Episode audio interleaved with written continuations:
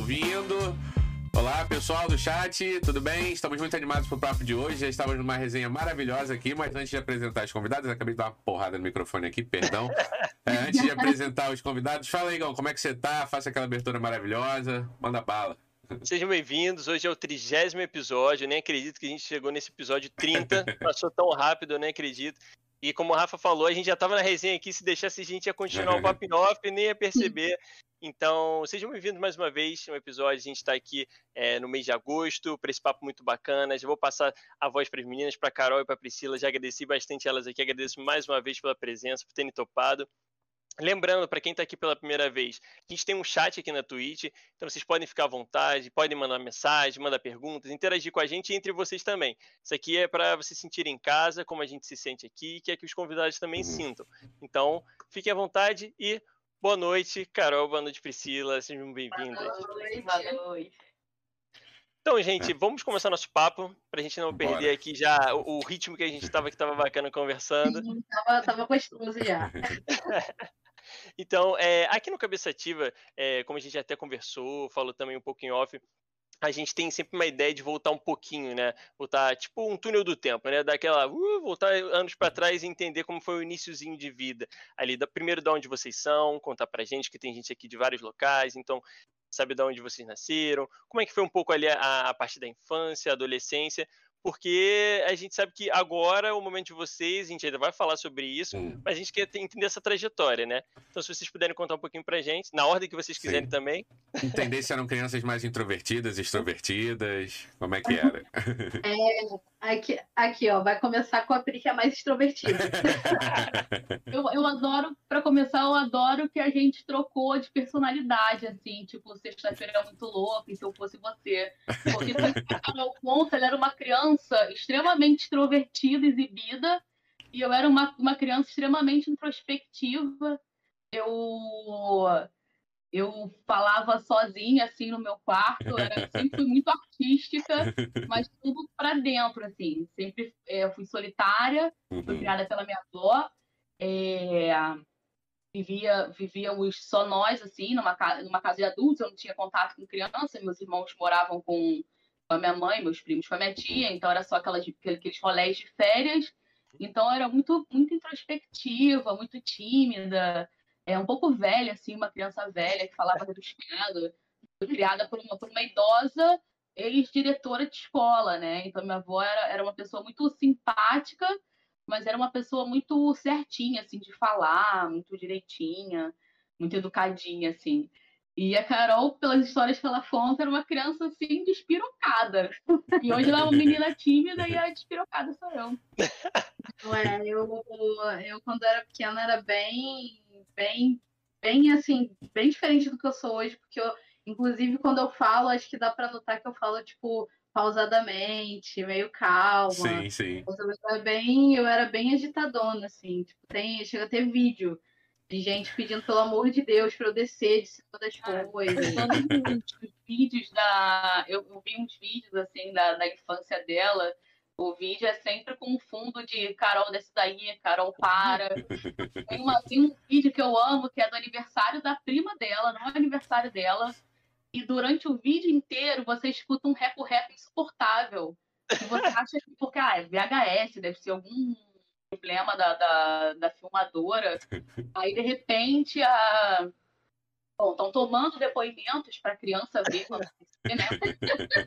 e a frente dela tá um recorreco, assim, no fundo, insuportável. E aí começa, aí toma o depoimento de uma tia idosa delas, e ela sentadinha, assim, velhinha, não sei se é velhinha, mas estava sentada na cadeira, assim, falando para a prima dela, ah, fulaninha, quando você crescer. E aí Carol aparece na, na, na, na câmera, assim, com o rap chamando.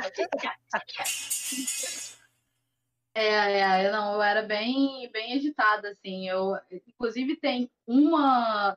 Esse vídeo não é a pior coisa que eu já fiz quando eu era A pior coisa que eu já fiz foi numa churrascaria que meio que se desligaram de mim ali por um segundo e tinha um palco nessa churrascaria. Eu fui até esse palco, criança, não me lembro de que idade mais ou menos eu tinha. e pedi para cantar Hilarie da Xuxa. Aí minha mãe foi ver, foi escutar a minha voz e a banda tocando, porque eu pedi Nossa. e eu cantando na churrascaria. Então era esse tipo de, de criança. Não sei quando que eu fiquei tão tímida, mas hoje eu sou bem tímida. Caramba, que mudança drástica, né? Eu acho que eu gastei toda a minha energia quando eu era pequena.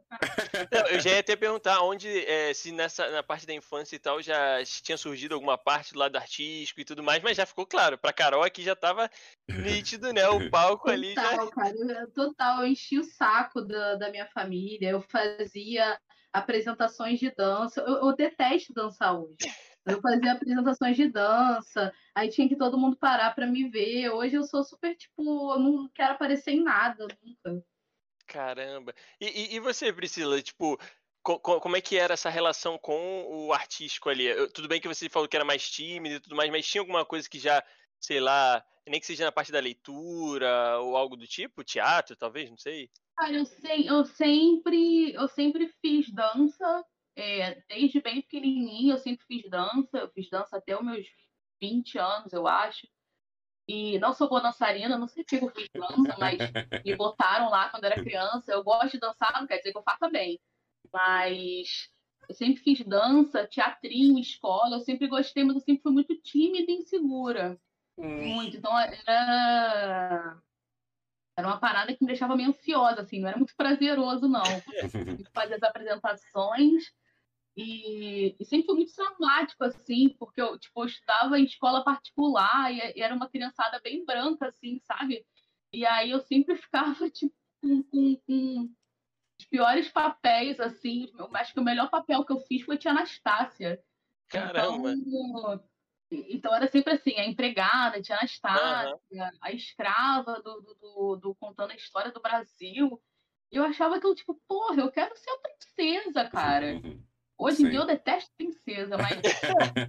não, eu queria, eu queria estar tá normativo Teu ali destaque, no... é, exato. É, é, tipo, pô, só, só fazendo ali uma arvorezinha, assim, o um negócio, né?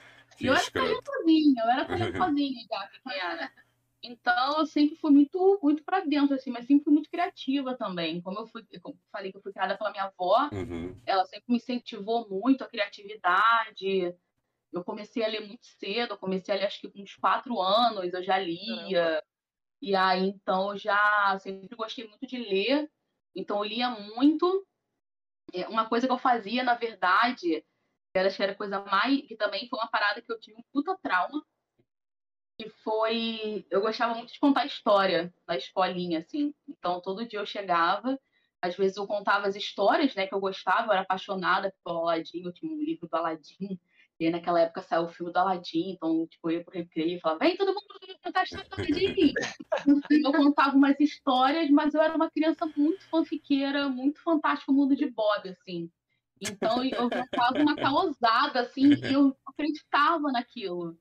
Até que teve a derradeira, né? É, meus avós viajavam muito, sempre foram de viajar muito, mas eles não me levavam. Eu ficava com meus tios. E aí teve uma vez que uma, uma avó foi pro Beto Carreiro, meus avós pro Beto Carreiro, eu fiquei, tipo, muito puta da vida, assim. Eu fiquei, tipo, caraca, agora bem pequeno, tipo, 5, 6 anos. E não te levaram. Que vacilo. Não levaram. Que vacilo. eu fiquei muito puta, ainda me trouxeram uma camiseta, assim, do Beto Carreiro. E eu adorava o Beto Carreiro. Eu adorava o Beto Carreiro, aquelas épocas de Beto Carreiro no Gugu, no Faustão, que ele levava aquele cavalo branco que eu não lembro o nome, mas era apaixonada por, por, por aquele cavalo. E eu fiquei muito bolada, cara. Eu fiquei muito bolada. Eu fiquei, tipo, esses dois velhos no Beto Carreiro e casa. Aí eu cheguei na escola, eu acho que isso foi um feriadão, e aí, to... aí sempre tinha essa coisa, o que, que vocês fizeram no feriadão? Hum. Aí eu falei, ah, eu fui pro Beto Carreiro. e eu fui, e eu brinquei com o cavalo, eu montei o cavalo do Beto Carreiro, até aí tudo bem, né? Aí a professora, que mas você foi como? Vocês foram? Eu falei, eu fui de avião. Ah, legal, de avião. Eu falei, nossa, maravilhoso. Nossa, eu tive uma, uma... Isso é muito pequena. Eu tive a oportunidade incrível de experimentar uma nuvem. As crianças falaram. A nuvem tem que sabor? Eu falei assim, ah, é meio salgadinha, tipo amendoim. É possível. Que criatividade. A professora, ao invés de falar, ah, então tá bom, Priscila, senta lá, vamos estudar.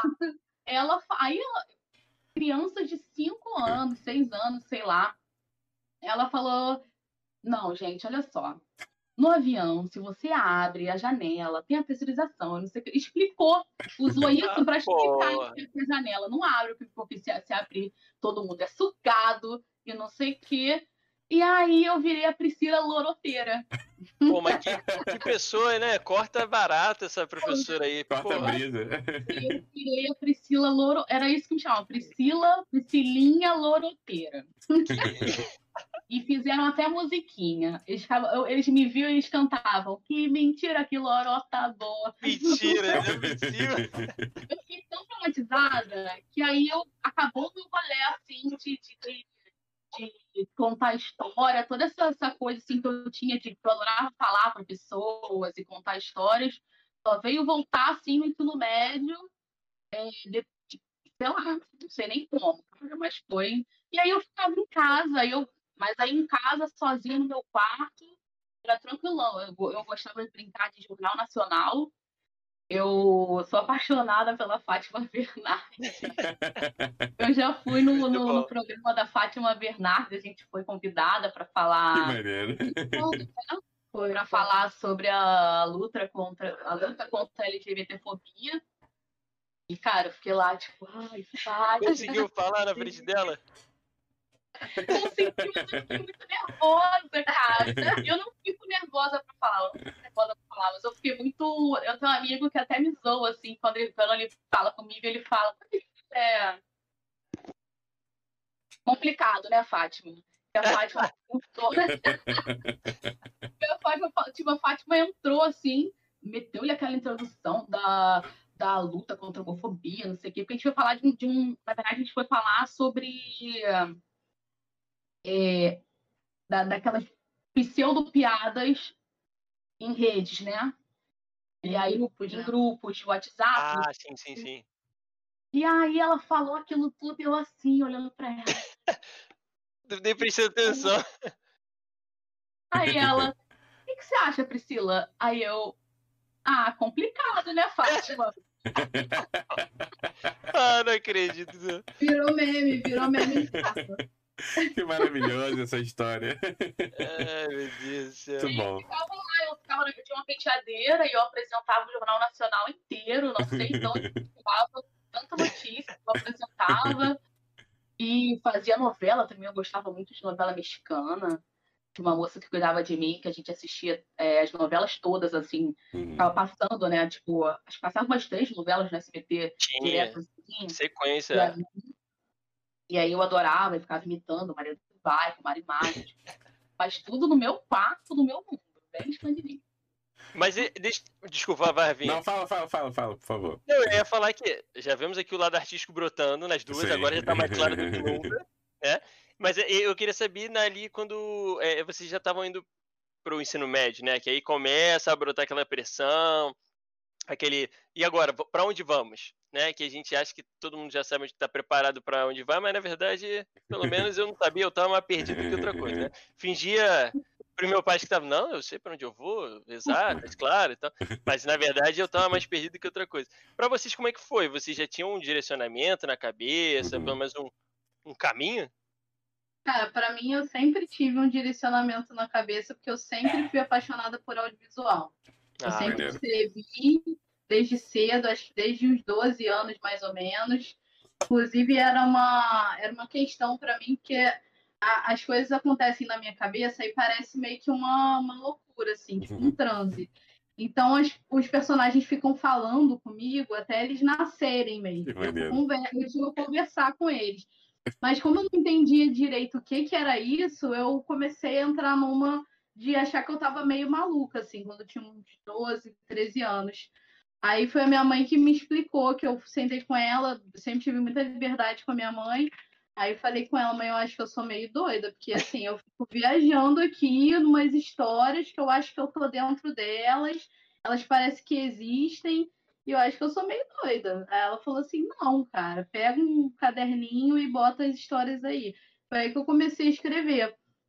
Então, dali eu já comecei, eu já gostava muito de TV, filme, cinema. Então, eu já sabia que aquelas histórias que eu escrevia no papel eu queria ver. Ah, queria ver elas acontecendo. Que maneiro. E aí eu, eu fiquei um bom tempo assim, é, pensando, caraca, como é que vai ser a primeira vez que eu ver uma história que eu imaginei na minha cabeça, é. sabe, ali, gravada. Sim. E, e, mas assim, sempre, sempre teve muito, muito claro para mim isso. Eu só não sabia como que eu ia fazer. Sem, sem grana, sem nada, sem, sem muitos incentivos, mas sempre ficou, sempre foi muito claro para mim.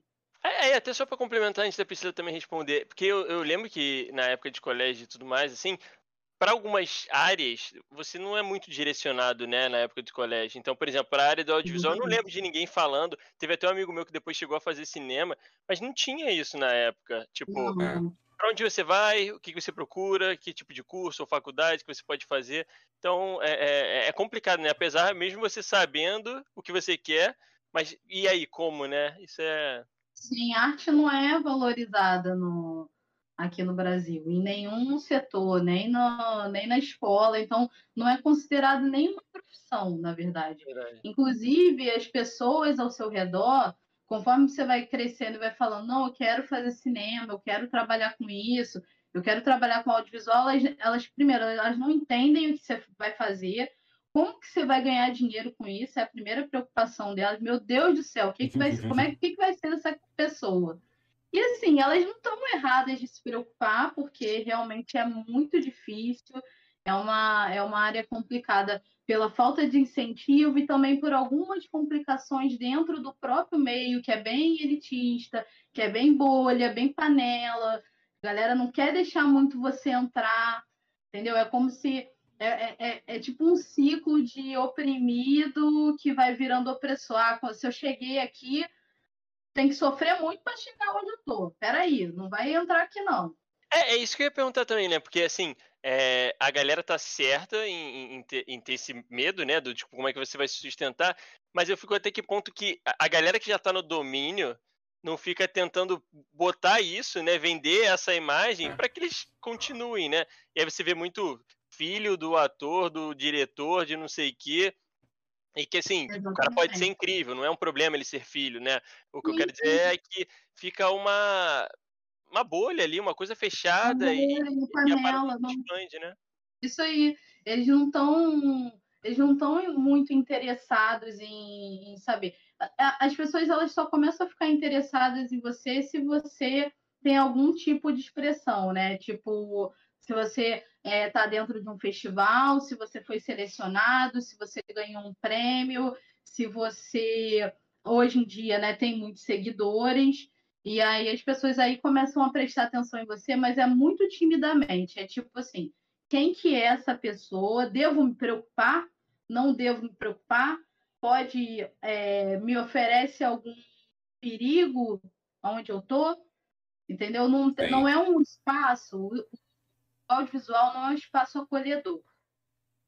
Vai todo mundo sentar e dizer que é, que é lindo, que é arte, que é um sonho, que é uma magia, mas não é. Não é, e eu não tô aqui para ficar, tipo.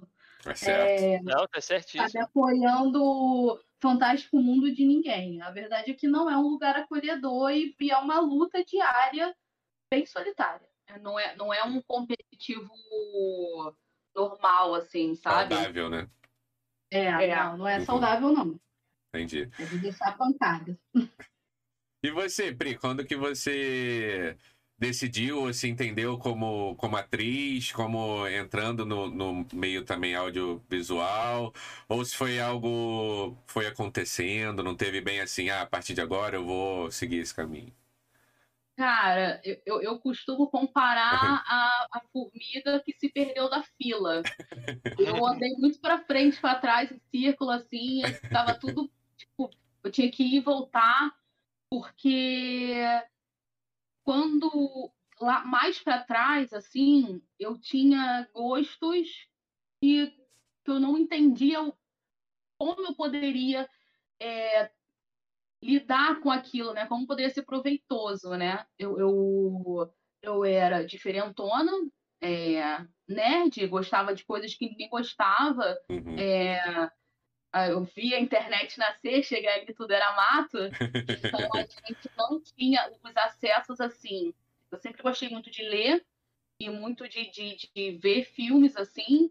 Então eu gostava de coisas que hoje são grandes hypes, mas que, sei lá, há 20 anos atrás, um pouco menos, tipo, as pessoas tipo, começaram a conhecer Senhor dos Anéis pelo cinema.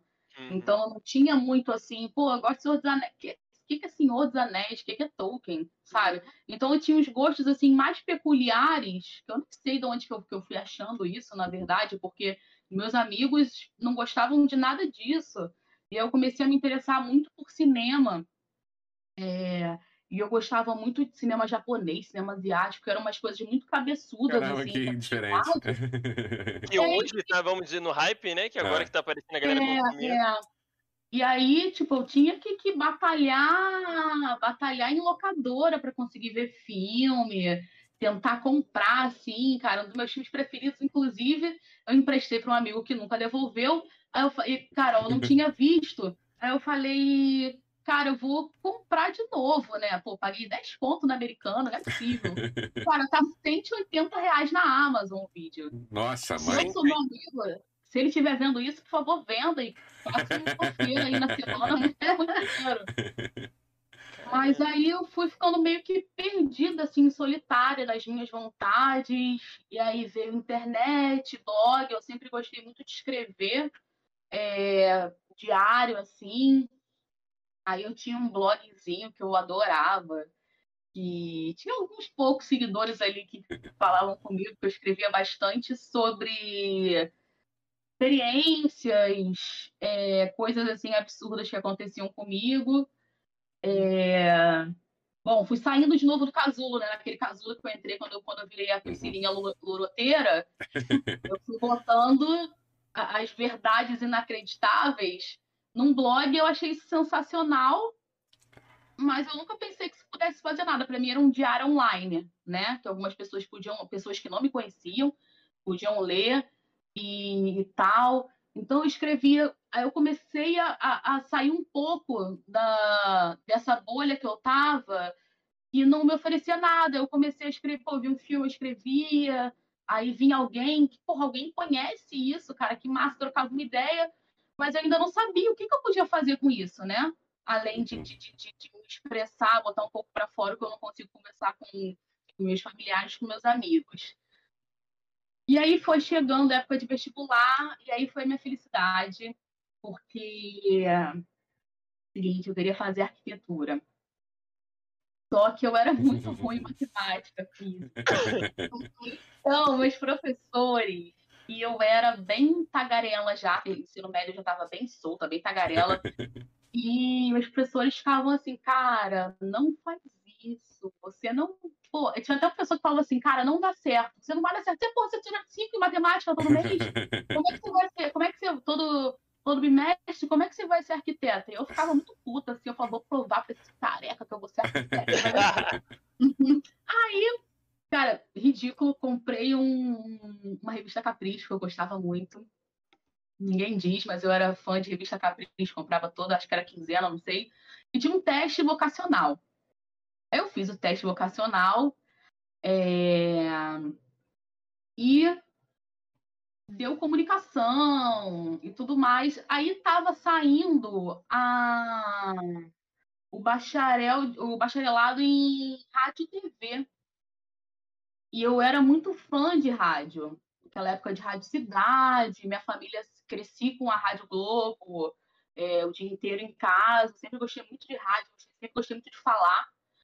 E eu falei, pô, é isso, bicho. É isso, fechou. Só que foi aquele boom. E na época eram 80 pessoas para uma vaga. Nossa. Puxado. Tome do vestibular, aí eu cismei que eu tinha que trabalhar. Na época eu nem precisava, mas eu queria trabalhar, sempre quis ser independente, ter meu dinheiro. Cara, eu trabalhava muito, estudava pouco e passava e não entrava, cara. Ficava uma eterna repescagem, uma eterna repescagem. Aí minha tia, que, que minha avó faleceu muito cedo, eu era criança ainda, minha tia que continuou me criando, ela, tipo, do lado do trabalho dela tinha um curso de, de rádio, de locução em rádio. E ela me escreveu e falou: Ó, oh, tu tá inscrita.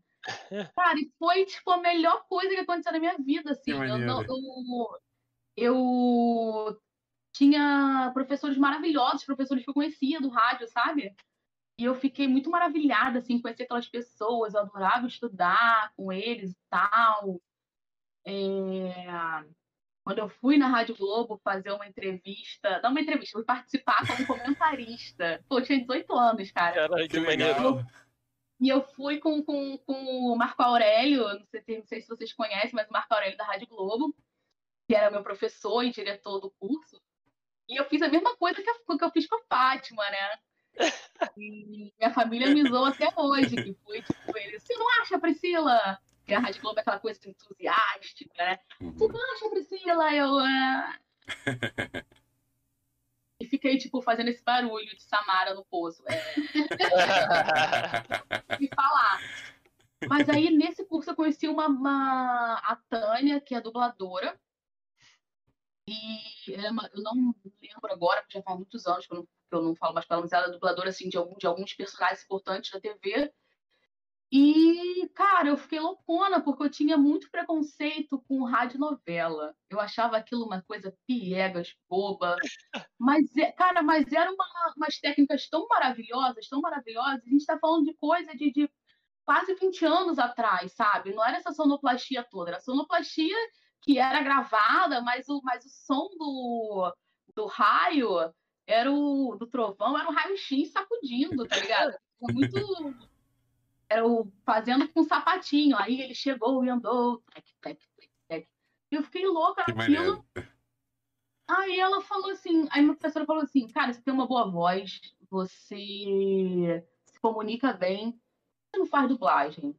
Pô, eu, louca por animação na época, falei, cara, é boa. Ela é, mas tem que ter um DRT. Então você tem que fazer teatro. Eu, puta, cara, traumatizada, né, com aquele teatrinho da escola de Anastácia. Aí eu falei, ah, vamos. Meu pai é técnico, é, meu pai é, trabalha na parte técnica, ele é iluminador cênico.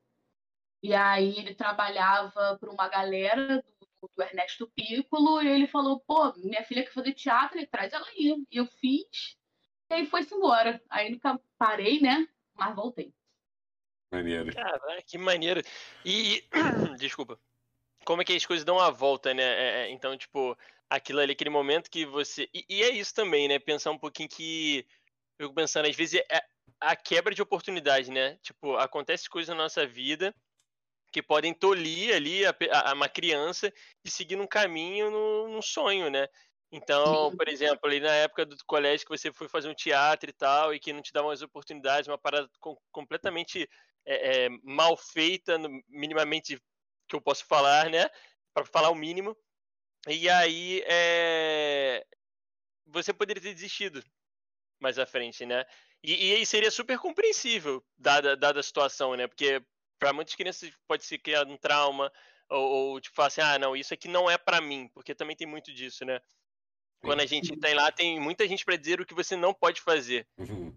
E, e aí é complicado, porque se você não dá oportunidade para você entender o perfil da criança, é deixar ela se mostrar e o que, que ela gostaria de fazer, pô, é, é muito bacana te ouvir assim falar depois como a coisa desenrolou e como você conseguiu depois retomar isso e entender que na verdade era só uma maneira que fizeram errado lá atrás, né? Muito legal. Sim.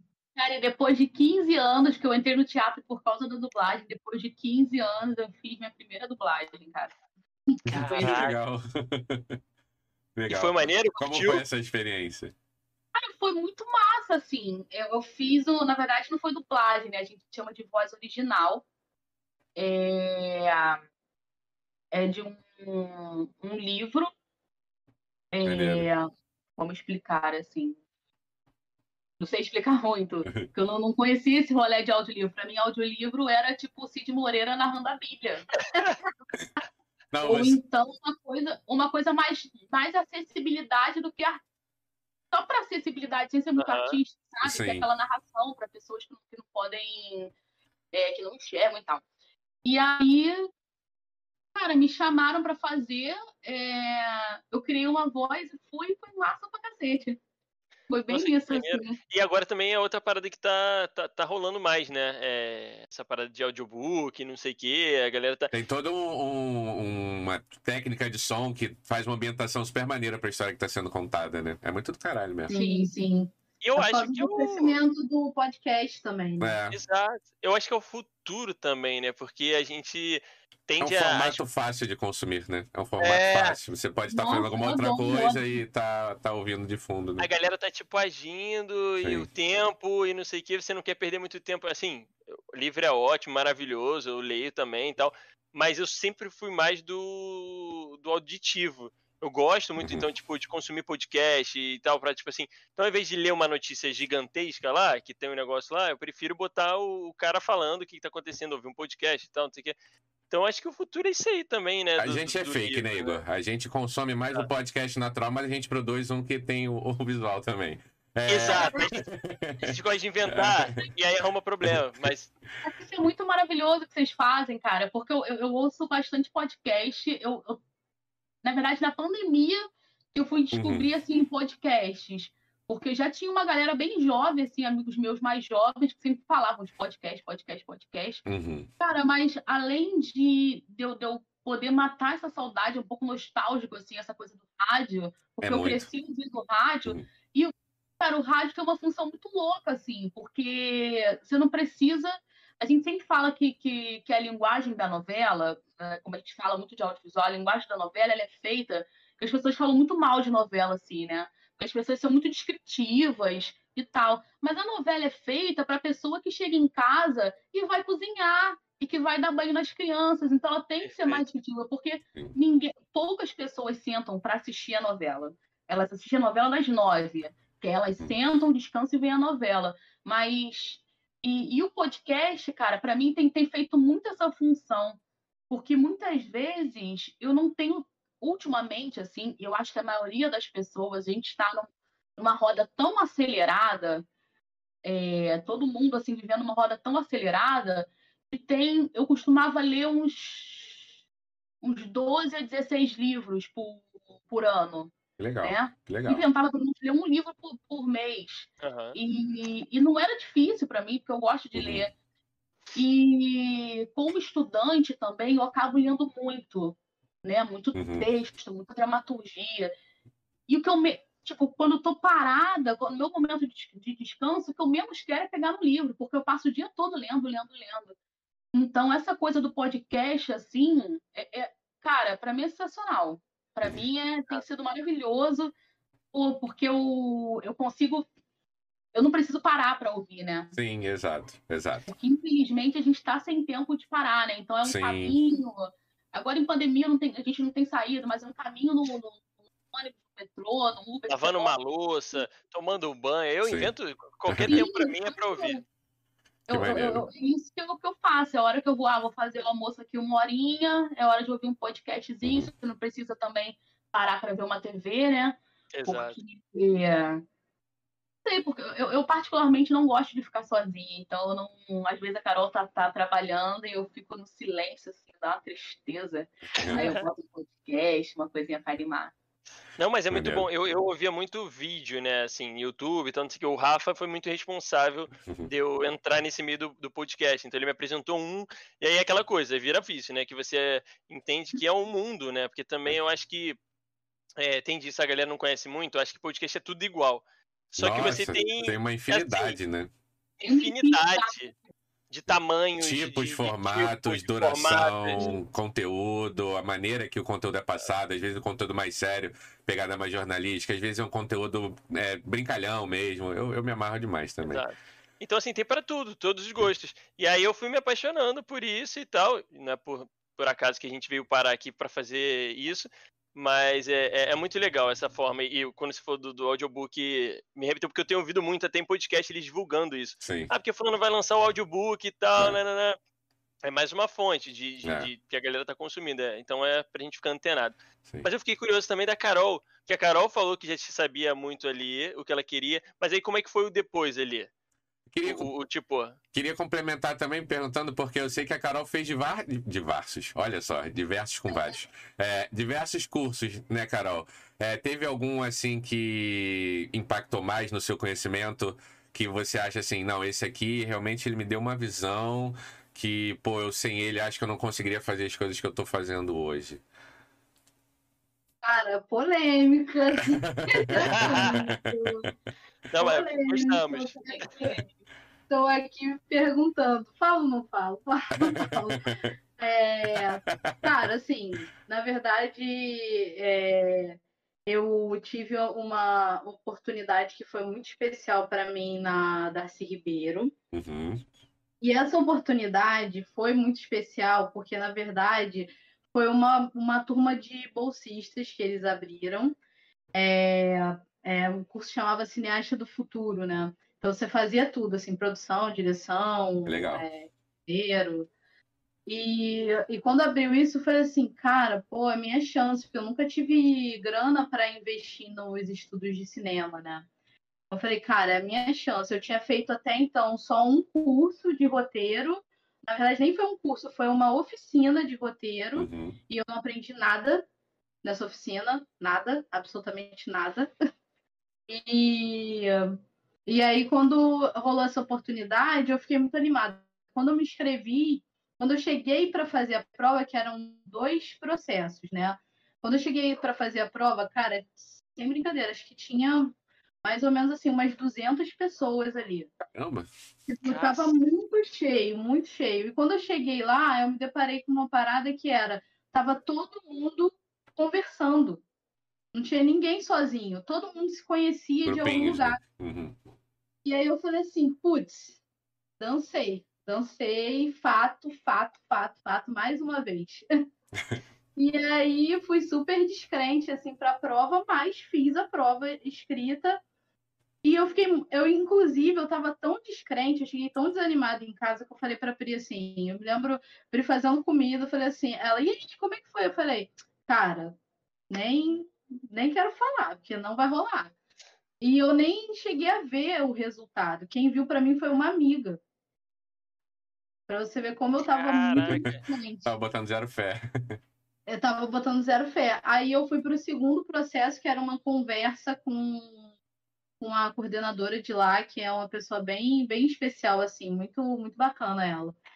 E eu já estava super feliz de ter passado por esse processo, porque de muitas pessoas dava uma funilada para 40 e 46 pessoas que teriam que reduzir para 35 pessoas.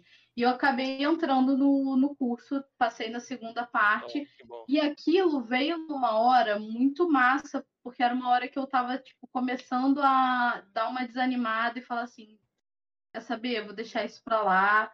É, talvez eu não, lá, talvez eu não seja tão talentosa assim, é um meio muito competitivo e eu não tenho como investir, então vou deixar isso para lá. E aquilo foi uma resposta de que, sei lá, talvez, é, pelo menos aque- aquele pessoal viu alguma coisa em mim. E aquilo foi uma, uma resposta, assim. Certo. Só que, assim, o curso em si é, foi bacana, mas era totalmente fora da minha realidade. Muito distante da minha realidade. Em que sentido, se eu puder perguntar? Cara, Fica à vontade para responder. É o complicado, é o complicado que envolve nome de pessoas. Ah, não, Não, não, deixa pra lá. A gente não quer queimar ninguém. A gente não quer É. queimar ninguém. Deixa pra lá. Exato. Deixa pra lá. Entendeu? Mas era muito distante da minha realidade. Não, Uhum. não, então acabou que eu não. Era um bom curso, mas que ele muito. não te atendeu tão perfeito quanto atenderia outras pessoas. É, beleza. Exata- exatamente. Uhum. Mas foi, assim, é, de longe a oportunidade mais especial que eu tive. De resto, eu fiz outras oficinas, eu fiz outros cursos, um monte deles. Uhum. E, e eu tenho uma opinião hoje sobre alguns cursos, principalmente na área audiovisual, que assim, eles são muito complicados, porque você começa a fazer aquele curso e principalmente os gra- quando começa no gratuito para levar você para o pago, é sempre um, um conteúdo muito superficial. Aí você pensa assim, não, é porque no pago vai estar o aprofundamento disso, né? Quando você vai para o pago, continua superficial. Então, assim, as pessoas falam muitos nomes, é, te explicam, te, não é que te expliquem, mas te dão as estruturas que você precisa aplicar nesse, no seu trabalho, mas elas não explicam para você como que você vai fazer isso na prática. E eu tenho uma opinião particular que faz parte desse sistema excludente. Entendi. Certo. Então, é, em, em, relação aos cursos, eu tenho um pouco. Para te dizer assim, eu, a, a, coisa mais bacana, assim, o aprendizado mais bacana que eu tive foi num, num vídeo do, do roteirista do Toy Story. Foi, foi o cara que mais me ensinou. um que vídeo foda. que ele fez e ele pegou assim pela mãozinha e falou: Vem aqui que o tio vai mostrar como é que faz. Maneiro. Foi, foi esse vídeo, assim, que eu tenho essa lembrança. Mas eu não me lembro da outra pergunta que vocês fizeram. Tinha essa do curso e tinha uma outra. Agora Ferrou agora que foi respondida. Ah, você, é muito boa. Foi, ele falou sobre como que aconteceu. Ah, o, o pós ali, a é. decisão, é. né? É, então, a decisão foi, eu falei, é, muitos, muitos obstáculos para eu, eu poder colocar isso em prática, né? Foi, foi bem, bem complicado. Mas, assim, uma coisa que, que sempre me fortaleceu nessa jornada, que nunca me deixou desistir, é que quando eu era é, mais novinha e eu já consumia bastante é, filme, TV e tudo mais, eu não me via representada nesses veículos. Isso é uma coisa que eu sempre falo e que eu sempre gosto de falar. Eu não me via representada. Eu adorava ver aquilo, mas eu não tinha ninguém parecido comigo. E aquilo me fez muita falta. É, me fez é, ficar chateada, me fez sentir solitária. E quando eu consegui encontrar algum filme que, que eu pudesse, assim, putz, tem uma pessoa igual a mim, aquele filme não, ou ele não acabava nada bem, o que me deixava extremamente deprimida, porque estava dizendo, olha, é, é, errado você ser lésbica, tá? Uhum. É, ou, ou eu acabava extremamente deprimida, ou então era tipo uma hipersexualização do, do, dos corpos daquelas mulheres para o homem ver. Uhum. Então, assim, aí eu ficava, tipo, desestimulada. Então, o que me estimulou sempre nessa jornada, e, e que é uma jornada muito louca, porque, pô, você tem que ter grana para fazer, não adianta. Foi de, tipo, eu sabia que eu queria, não era só fazer audiovisual. Eu queria fazer um produto que os veículos de massa não estavam interessados.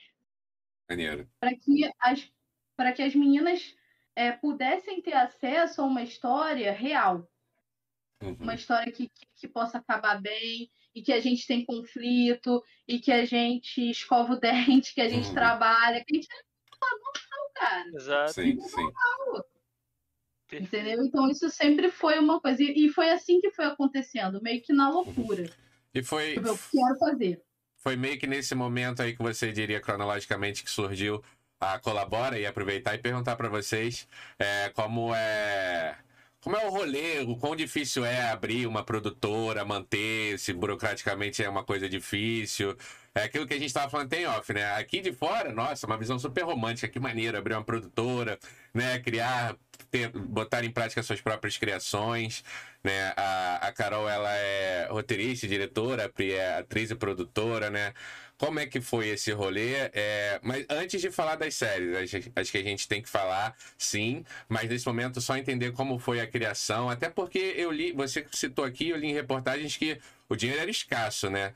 E assim, como é esse rolê de arrecadar dinheiro, de conseguir dinheiro para manter a produtora? Como é que foi isso? Se eu puder só fazer um adendo antes, antes dessa pergunta aí, depois vocês vão cobrar de novo, que a gente lembra a pergunta que a gente fez. A gente também joga tudo ao mesmo tempo, né?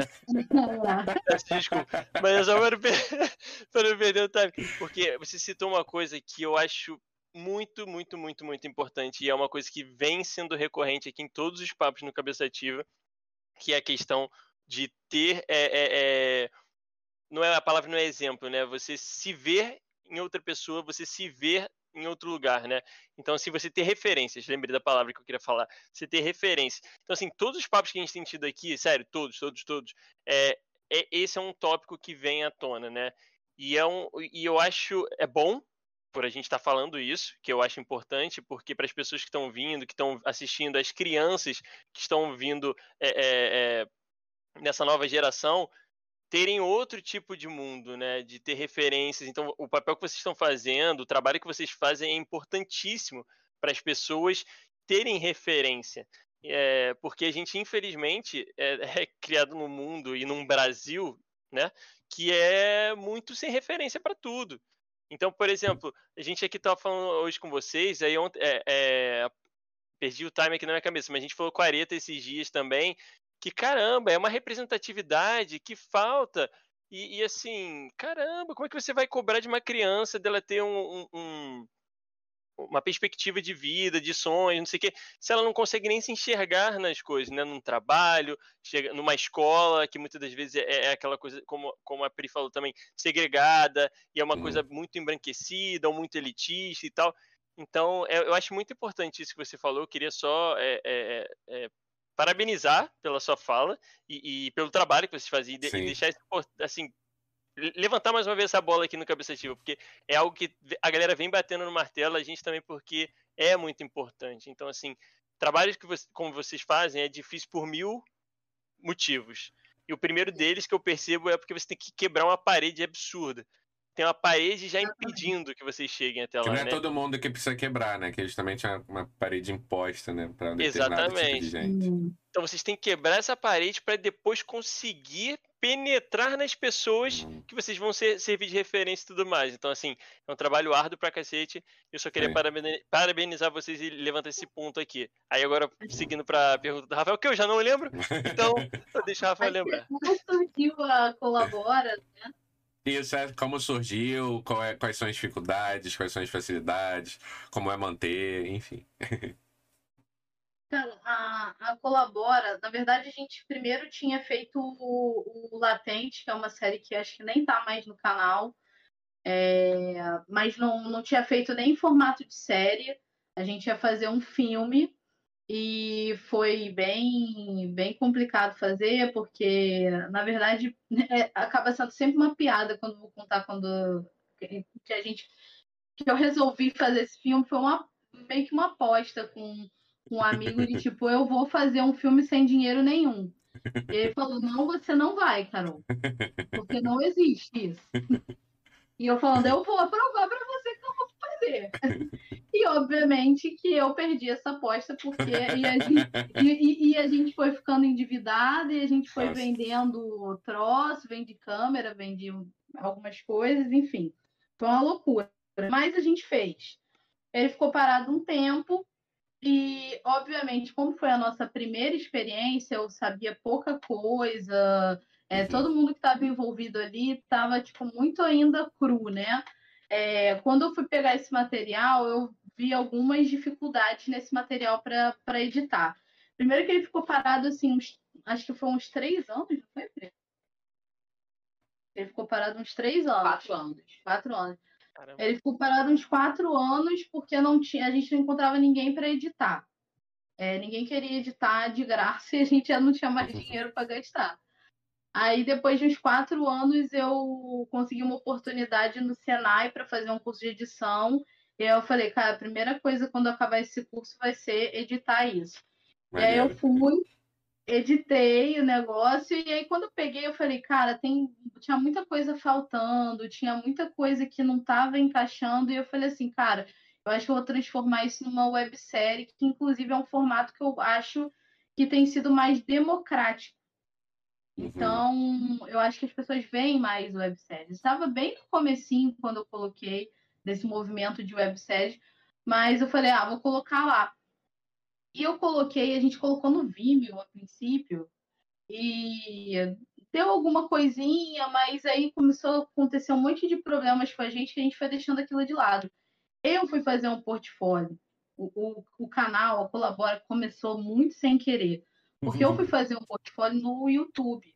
Uhum. E aí eu peguei duas, é, dois episódios do Latentes e eu falei, cara, vou colocar é, no meu portfólio aqui e coloquei. Só que, de repente, assim, uns meses depois, foi acontecendo de eu ver um monte de notificação de gente pedindo para eu colocar o resto da série. Que maneiro. Um monte de menina. E inscrito, inscrito, foi muito rápido, foi subindo, subindo, subindo muito rápido. E de repente estava todo mundo querendo o resto da série. Eu fui, coloquei lá. E quando as pessoas viram o resto da série, elas queriam mais. Ah, tem que fazer outra temporada. E agora? E, exatamente. Foi aí que, que eu falei assim, não, cara, não dá para deixar isso, não dá para ignorar esse movimento. Aí eu sentei com a Pri, com, com a Renata e com o Renato, que somos nós quatro, né? Uhum. Colabora. Eu falei, cara, a gente precisa botar isso pra frente aí. E aí, o que, que vocês acham? Aí a gente ficou discutindo um monte de coisa, aí a gente viu que não dava para botar o Latente pra frente. Aí eu criei um spin-off do Latentes. E, e, e, foi assim que a, a, colaboração surgiu. Obviamente é muito difícil a primeira, a primeira temporada do Contos, que é o spin-off, a gente é, tipo, tirou do nosso bolso. Cada um ali pegou um pouquinho uhum. e foi dando. É, muita, muita colaboração, muito amor de todo mundo acreditando naquele projeto. Mal, mas isso é que eu acho bacana. O audiovisual não é um espaço acolhedor, mas quando seus amigos acreditam no seu uhum. trabalho, aí, aí faz parecer que é. Aí a gente até o nosso, nosso audiovisual. colabora, não é, o nome não tá aí de bobeira. E aí foi isso. A galera foi chegando, a gente foi, foi fazendo aquilo. A primeira temporada é bem, bem pequena, assim, em termos de orçamento. De, é uhum. É tudo passa numa festa só, então também não tem questão de ficar trocando de figurino, essas coisas. Então foi uma coisa mais facilitada entre aspas. Uhum. E quando a gente partiu para a segunda, porque foi bacana a repercussão da primeira temporada, é, a gente até conseguiu ganhar um prêmio no, no Rio Web Fest com ela. A gente estava tipo motivadona para fazer a segunda temporada e a gente conseguiu arrecadar uma grana assim bem, bem, bem básica. Uhum. Basicona, assim, para a segunda temporada que foi acho que uns dois mil reais de, de, de gente que estava assistindo. E a gente falou, é, ué, é, foi o que a gente conseguiu, a gente vai fazer com dois mil. E aí, mais amor. mais gente acreditando. Tinha também patrocínio. Uhum. Sim, de alimentação. Que é verdade. É uma amiga nossa e os amigos de novo. Deu um par... amigos. Ela, ela cozinha e aí ela, ela deu essa, essa força na alimentação que foi porra, essencial ali pra gente. Porque a gente que cozinhava, né? No... Uhum. Além de montar tudo, é, fazer direção, ela atuando, a Renata fazendo câmera, produção, a gente ainda ia cozinhar. Cara, foi, foi um caos, foi um caos. É... Eu não não quero desanimar ninguém, mas eu não indico esse acúmulo de porque foi, a primeira foi bem, bem caótica, assim. E a gente até vê a com, com essa com esse com esse upgrade aí que a gente teve de, de patrocínio e tal, a gente vê até melhor, a melhoria do trabalho, né? Porque uhum. a acúmulo de função é foda, cara. Às vezes eu tava, eu tava ali decorando o texto e, e, vendo planilha de gasto, não sei o quê, e produzindo sete. Você fez o figurino da segunda, da segunda Caraca, que maneiro. Mas. E cozinhando ali de madrugada para acordar de manhã cedo. É, a gente tipo ia dormir porque tinha que esvaziar os cartões, né, para poder filmar no dia seguinte. A gente ia dormir assim, tipo umas quatro horas da manhã para acordar às seis. Caraca. E a galera achando que é glamour, né? Aí você posta oh. lá e todo mundo, a galera, não, glamour e, e tudo mais. Muito glamour, muito glamour. Porque tem isso, né? É, é, o cinema, é, o cinema, a, o, o audiovisual de uma forma geral, ele é muito glamourizado, né? Eu, como consumidor, a gente tem muito disso, de achar que tudo é, é, é, ah, é, é, chique, é maravilhoso, só que o por trás, eu achei muito legal vocês falarem dessa parte, né? Que tem a parte de alimentação, você Sim. tem mil e uma funções ali por trás, que vocês hum. podem até é, comentar, vocês já falaram que tem a câmera, tem figurino, tem a, a, quem está atuando, tem a direção, tem edição, tem sei lá mais o que, é muita coisa.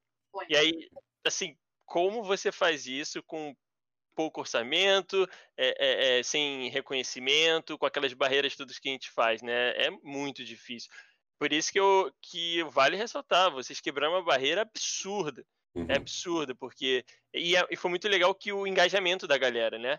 Vocês entenderam a mensagem ali, viram que tinha um público e, e deram a resposta para eles, porque é aquilo, é, é, o cavalo passando, você tem que pular em cima daquilo ali, achando que tem e não pode é perder de jeito nenhum, né? Mas, mas é uma experiência absurda, ainda, né? A gente ainda tem, assim, é, bastante dificuldade, é, porque a gente também tem muito bem definido o que que... É, qual, qual, que é o, o, a jornada que a gente quer seguir, né? E a gente também tem muito em mente que é, é importante não só você trazer é, representatividade e diversidade, é, não só na questão sexual, mas também nos corpos que estão ocupando esses espaços. E isso é uma coisa que a gente leva muito a sério, hum, muito hum, a sério. Então, é, se você vê o nosso elenco, ele é diferenciado. Ele é diferenciado porque é uma questão que precisa é, ser mudada a cabecinha da, da, da, galera que acompanha esse trabalho LGBT. Precisa mudar o foco no padrão. Não é só mulher branca ou mulher magra que vai ocupar esses espaços. Precisa ter uma diversidade de corpos. E eu acho que isso ainda é um assunto bem, bem polêmicozinho, bem tabu, porque é, é, eu acho que as meninas ainda estão precisando dessa reflexão, ainda não despertou para isso. Mas é, é, é, como se fosse uma pirâmide de preconceito que a gente tem, né? É uma, é uma coisa que você vai, você quebra essa aqui, aí tem mais um aqui, e, e, e é isso, é barreira, uma barreira de cada vez, e, e as, você acha que você superou de uma parada, mas tem outras mil ali que estão embutidas na sociedade, né? Que, ela, que elas botam. Então, é, e, e, e, mais uma vez, isso que você falou é, vai muito com aquela questão da representatividade. Porque uhum. é representatividade e oportunidade. É representatividade quem vai estar tá vendo, que vai se ver ali, no caso, no trabalho de vocês, e oportunidade para as pessoas que querem trabalhar com isso também, né? Porque também não adianta só eu ver, mas se eu quero chegar até lá, é, é, tem que ter espaço, né? Então, é, a gente vê isso muito muito forte na em TV e tudo mais. Eu acho até meio meu, meu pai, por exemplo, ele é um consumidor nato de de novela. É, ele ama novela, assiste todas as novelas desde sempre. Fica puto quando perde é, é, o horário. Enfim, olha para ele ninguém dá nada, ninguém nem imagina. É muito engraçado, que é aquela quebra de, de estereótipo total, assim. Mas ele ama novela. E aí, só que é, ele tá acostumado com o tipo de novela que é passada para ele, que quando vem uma quebra de qualquer coisa, já é já é um, sabe? Uou, e aí é polêmica, e aí é tudo difícil de, de, de, de assimilar. Só que aí você fala, você já olhou para fora da sua janela? Você já olhou a sociedade como é que ela é? Gente, é isso. As pessoas. Isso é o mais louco, né, da, da cabeça do ser humano. A gente quer ver na tela coisas que nem são parte da nossa realidade. Porque, assim, vamos ser sinceros, o que a gente vê em TV não representa a maioria da sociedade em nada. Em cor, em, em, em corpos, em pensamento, em tudo, né? Então é muito doido, porque a gente se sujeita a coisas que nem são nossas. Então. É, é, é, é muito Mas é doido, é costume, né? É costume, é hábito. A gente está tão habituado há tanto tempo a ficar vendo isso que a gente acha que o melhor é isso. Pô, Manuel Carlos estava aí, ó. Nossa, foi eu não, nunca entendi esse, esse tesão que o povo brasileiro tem no Leblon, gente. gente, Leblon é ruim, é tudo muito caro, é tudo absurdamente caro. Uma lata de coca é 15 reais, cara. Não faz nem sentido. Sai dessa de Leblon, pelo amor de Deus. Enfim, não. mas é, é, hábito, é hábito. Se a gente quebra esse hábito, é claro que é, no começo, é o que você falou, seu pai já fica meio ah, meu Deus, não sei o quê. Às vezes até tem gente que para de assistir, porque não Sim. é o hábito dele, então, ah, não me interessa isso. Mas precisa ter. É o caminho mais longo? É o caminho mais doloroso? É muito doloroso, principalmente pra gente. Porque, assim, a gente sabe, ninguém aqui é burro. A gente sabe que tem um caminho mais fácil e que a gente poderia estar tá com, sei lá, muito mais inscritos. Uhum. A gente poderia estar tá num, num outro hype até. É um caminho mais fácil, né? Exatamente, mas eu não quero fazer. a gente até ouve umas coisas assim, ah, mas aí você tem que. Aquelas coisas meio subjetivas, né? Pô, mas se você fizer assim, assim, assado, que a gente sabe o que é o assim, assim, assado, acho que não precisa explicar, aí você ganha. E aí você ganha sucesso, aí você ganha. Cara, eu sinceramente não quero esse sucesso e essa grana. Se na próxima geração já tiver, já tiver melhorado muito isso, já está já, já, já conseguimos alguma coisa. Sim, sim. Exato. Claro. E, e, e, eu só queria ressaltar que, assim, é, essa, essa questão de quando você quebra algum paradigma ali na, na TV e tudo mais, e que a gente tem esse pensamento. Aliás, a, a, as, as TVs têm esse pensamento de tipo, ah, porque vai ter uma galera que vai parar de assistir. Então, não sei o que. Posso ser sincero, eu, vou, eu sou estatístico, mas assim, eu vou uhum. contra totalmente a estatística nesse momento aqui pegando exemplo claríssimo do meu pai e outras pessoas de família que eu conheço e tudo mais, que são aquela galera mais antiga, com cabeça completamente quadradona, eles gostam. Eles gostam da novela, não interessa, eles vão reclamar do coisa depois, e depois eles vão entender e vão se continuar vendo. Meu pai vê todas as novelas, independente do que aconteça, ele gosta, ele comenta e tal, não sei o quê, e ele aprende. No tempo dele, né? É, difícil, já brigas homéricas, mas mas eh, há uma evolução. Então, assim, na verdade, eu fico pensando que às vezes eh, a gente até impõe uma, uma dificuldade para avançar por outros motivos.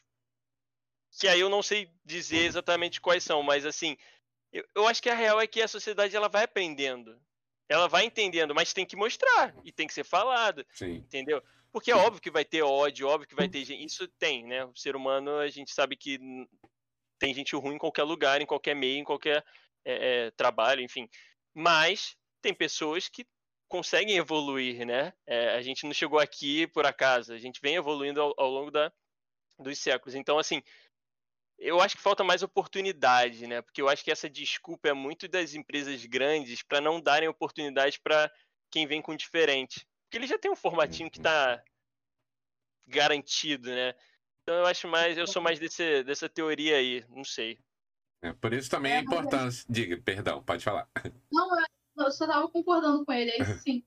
Eu falo, por isso também né, a importância de, do trabalho de vocês, né? Que além de vocês estarem quebrando tantas paredes, né? Vocês falam de amor, né? Falam de amor entre mulheres e essa é a importância de, de mostrar né, que, olha, tem mulher falando sobre amor entre mulheres, é, atuando, produzindo, dirigindo, Exato. mostrando que, olha, tem espaço para todo mundo, basta você querer e aí vocês servem e de, o medinho um dos caras, né? os caras têm medinho de perder, porque aí pensa, vai vir um, um, vocês com um produto de qualidade, eles vão abrir a parada, a parada vai dar certo, eles vão perder uhum. o deles. Então, assim, para mim, esse é o caminho da, da, das pedras, entendeu? Eu acho que é uma questão de, tipo assim, eles sabem que tem muita gente com, com conteúdo que não tem é, acesso, de repente, a, a, ao financeiro que é necessário, à estrutura que é necessária para você botar em outro, outro patamar, acesso às pessoas e tudo mais. Mas eu acho que eles têm medo de, de perder, né? Tem uma galera que quer pagar aí de, de desconstruída, que apoia, não sei o quê, mas na hora que é para abrir ali o, o caminho para outras pessoas não faz. Então, Exatamente. Eu acho que esse é o pior problema. Assim, as coisas até estão melhorando. É, é, assim, bem, bem devagar. Tem uma porção de séries aí na Netflix que são, que são séries bacanas, que trazem é, esse universo ou um personagem ali do, daquele universo que é LGBT. É, tem muita normalizando, coisa... né, cara? Normalizando. Eu, eu, eu, sempre bato nessa tecla que a gente uhum. quer, eu pelo menos, acho que tu quer também, né? Não sei. Mas a gente sempre naturalizando. Naturalizar a parada, sabe? Não é, não é sobre.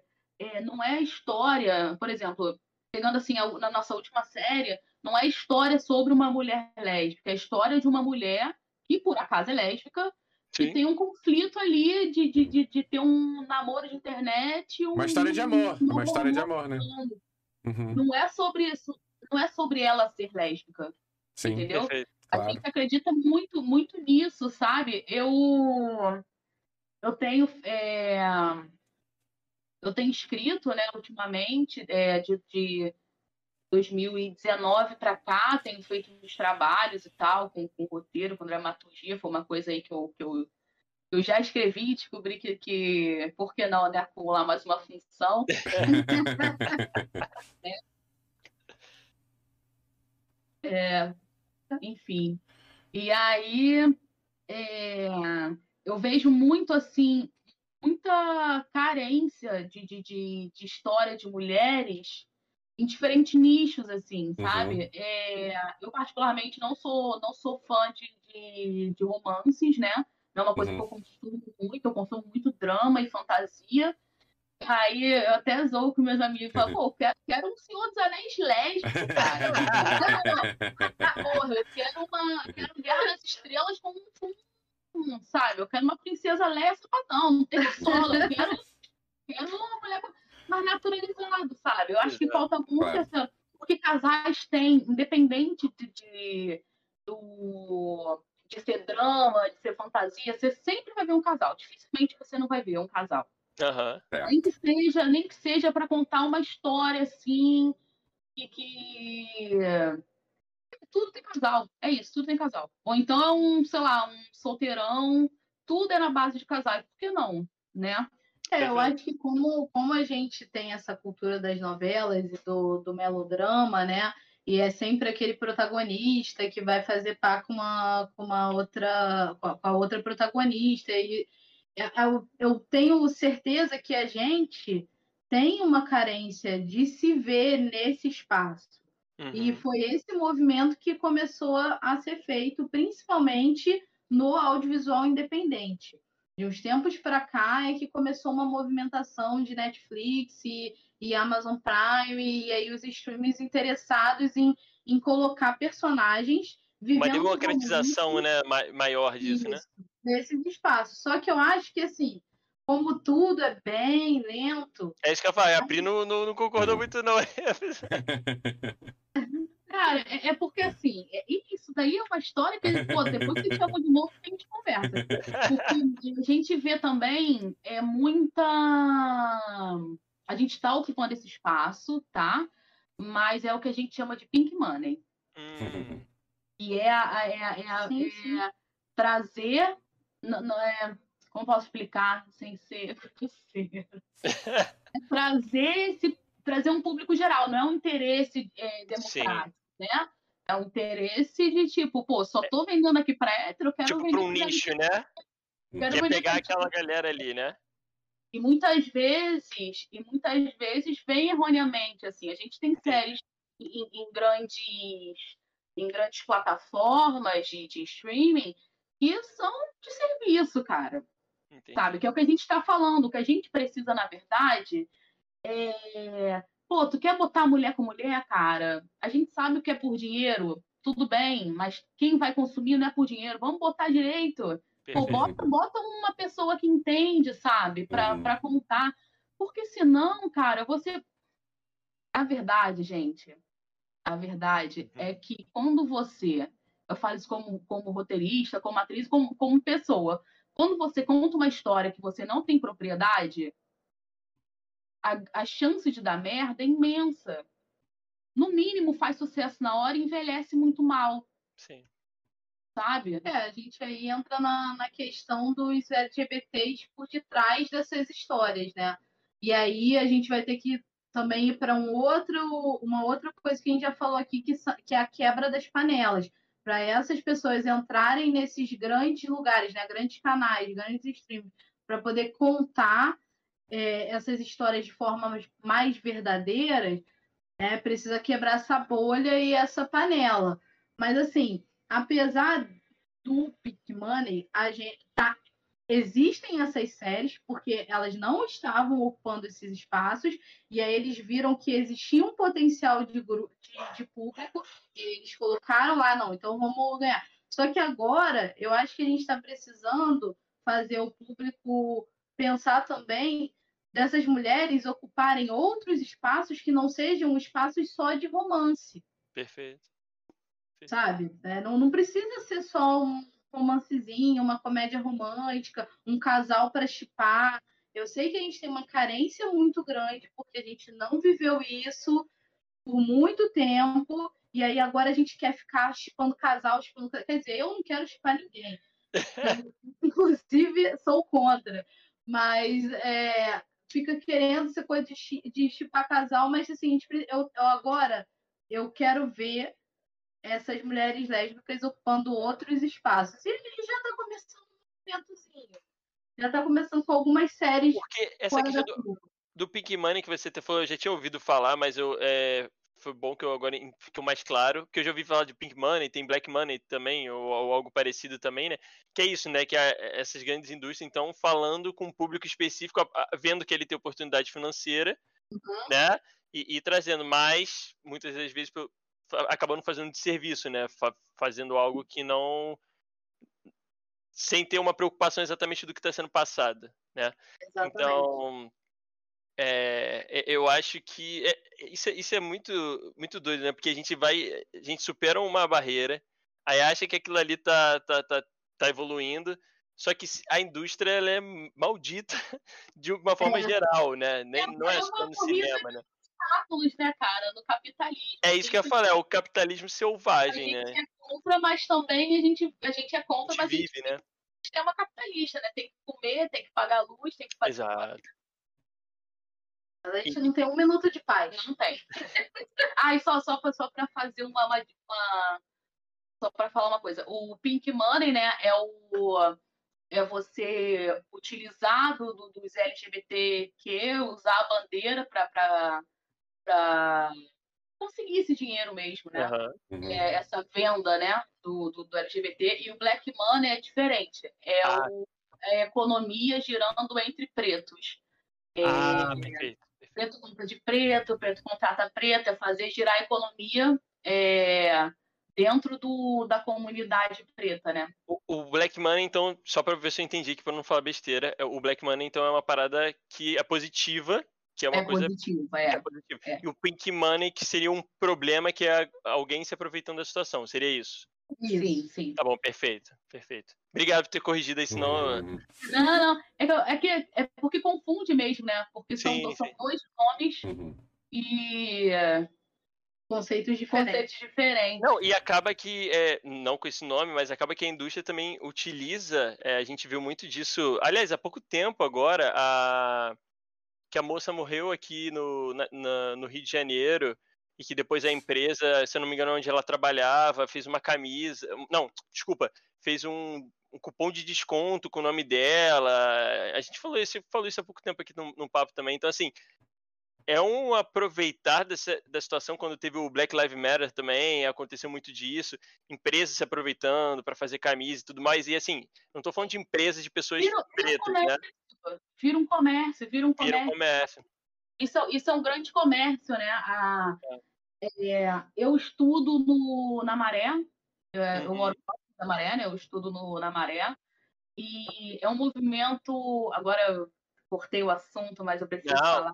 Por favor. Por favor. É uma felicidade na minha vida. É, é um movimento muito bacana do, do Museu da Maré. Né? O Museu da Maré ele foi, foi muito é, so... Eu esqueci a palavra. Mas a Marielle, uhum. ela levantou esse museu para a galera. Hoje a gente tem outra, outras. Ou, tem a Renata também do pessoal. Eu não vou falar de coisa, mas. Não, fica não, à vontade. Não política, mas pessoas que pessoas. são ali, né? E que levantam e fazem esse trabalho social.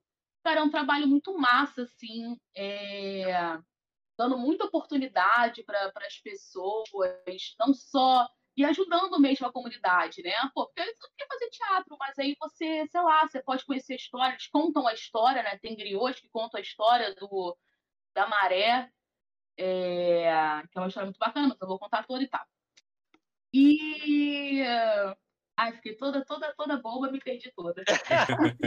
mas, mas, é isso, sabe? É isso. A gente vê muito. Eu, eu, eu vejo muito estando lá dentro e vendo de dentro para fora, como a morte da Marielle é, virou um comércio, sabe? E Isso ficou... é uma parada que, como eu tô ali dentro, é uma Sim. parada que volta muito, porque é uma galera que não consome. Tem coisa beça, tem, a gente vai fazer uma, uma peça filme agora, tem peça online. Cara, as pessoas não consomem isso, sabe? Não consomem a maré. Mas essas pessoas que têm uma outra realidade estão falando de é sempre um Marielle presente, é sempre favela resiste, mas não vão na favela, não vão no. Cara, eu... tem um teatro lá dentro e é um local de fácil acesso, tá? É um local é... fora ali, da, na entrada da, da favela, é um local tranquilo, é um local de fácil acesso, muito fácil acesso. E as pessoas não vão ali, cara, não vão. O, o teatro do museu tem espaço para 60 pessoas, 60 pessoas. É, é bem grande. Maneiro, maneiro. É muito... Essa galera não consome essa arte. É, e, cara, é uma arte que, sei lá, uma arte que na verdade salva, né? Uhum. Que salva pessoas, é uma arte que diz muito, né? É que, que a gente vai falando, né? Dessa, dessa propriedade de, de falar né, da, das coisas, contar histórias, mas é, a galera não vai, não se interessa, mas fazem esse mercado. E tem uma briga muito grande, né, quando acontece algo desse tipo assim, de tipo, quem é o, o mais próximo, quem é o, o, o, que tem o direito da fala da, sobre aquilo ali. E aí você vê brigas entre pessoas que eram para estar do mesmo lado da situação e não, quer estar tá mais porque é, é, é, a moda da parada, né? É o falar que. Então, assim, é utilizar da situação, né? Porque é óbvio, você, estar do lado. Por exemplo, o que aconteceu com a Marielle, se você não tá. É, é, se você não se choca, se você não, não sente nada com aquilo que, que aconteceu, se você não acha um absurdo, você está do lado errado. Isso é fato. Né? Temos dois lados, e hoje, e hoje isso é muito claro que a gente está vendo no Brasil, na política e tudo mais. É, é, enfim, mas dentro disso a gente consegue, enfim, aí falando um pouco de política, falando de esquerda, a esquerda ela se quebra em todos os pedaços, né? Porque aí cada um se acha o mais dono da verdade, que não sei o quê, e se usufrui de acontecimentos e tal. E no final das contas a gente está se autoflagelando, né? No final ninguém está avançando para lugar nenhum. Essa é a verdade. Mas é, é, é, aí eu queria até complementar o que você falou, que a gente teve um papo aqui com a, com a Tarsila, que, enfim, ela é fashion designer e tudo mais, é uma mulher preta também, e, e, e que trabalha com isso, e mostrou toda, tipo assim, a, a luta dela, né, para poder atingir é, é, é, um público, que também a, a, parte de, da moda que a gente também descobriu aqui é uma, e a gente já sabia, e ela deixou mais claro isso, que também é uma parte elitista pra caramba, uhum. e, e super segregada, e ela falando, por exemplo, de, de uma empresa todo mundo aqui conhece, que foi citada, não vou uhum. falar porque eu vou deixar quem quiser ouvir lá no episódio, mas é uma empresa famosa e que, assim, é, paga de, de preocupada com causas, assim, na mídia e que não sei o quê. Paga de engajada, tal, né? De engajada, mas por trás é um absurdo em todos os tipos que você possa imaginar. É, desde um absurdo desse, tipo, de fazer um cupom de uma pessoa que acabou de morrer, de ser assassinada, né? Não tem outra palavra até coisas de tipo pagar mal pra cacete pra, pra senhorinha lá que vai fazer o, o corte da, da roupa, né, e tudo mais. Então, assim, é uma parada que é muito surreal, porque é tudo muito atrás dos panos, né? agora tá menos, ainda bem, por causa da tecnologia. Se a tecnologia tem um lado ruim que a gente vê é, uma galera surgindo das trevas aí, que as coisas ficam claras, mas por outro lado, a gente consegue também dar luz a esses problemas, né? Eu também não sei se eu gosto muito de viver num, num local onde eu não consigo entender. Eu acho que eu prefiro ter a visibilidade. É duro, dói, a gente fica puto, dá vontade de matar um e tudo mais. Mas eu, acho, eu, eu prefiro, eu prefiro saber, né? Quem é? Quem são é, essas pessoas, né? Com certeza. Cara, e, e, esse lance dessa loja aí horrorosa, uhum. que são. É bom que você já sabe qual é a loja, é maravilhoso. Claro que eu sei. E realmente é uma loja única, com peças únicas. Eu tenho. Acho que eu nem tenho mais, mas já tive presente, porque eu nunca ia gastar, uhum. sinceramente, o tanto. E é hypadona, né? Sim. Mas você tem, cara, é, é, você tem a mesma qualidade num produto sei lá, porque você paga 50% desse valor e tu ainda acha caro, porque não tem É É Uhum. isso. entendeu? É isso.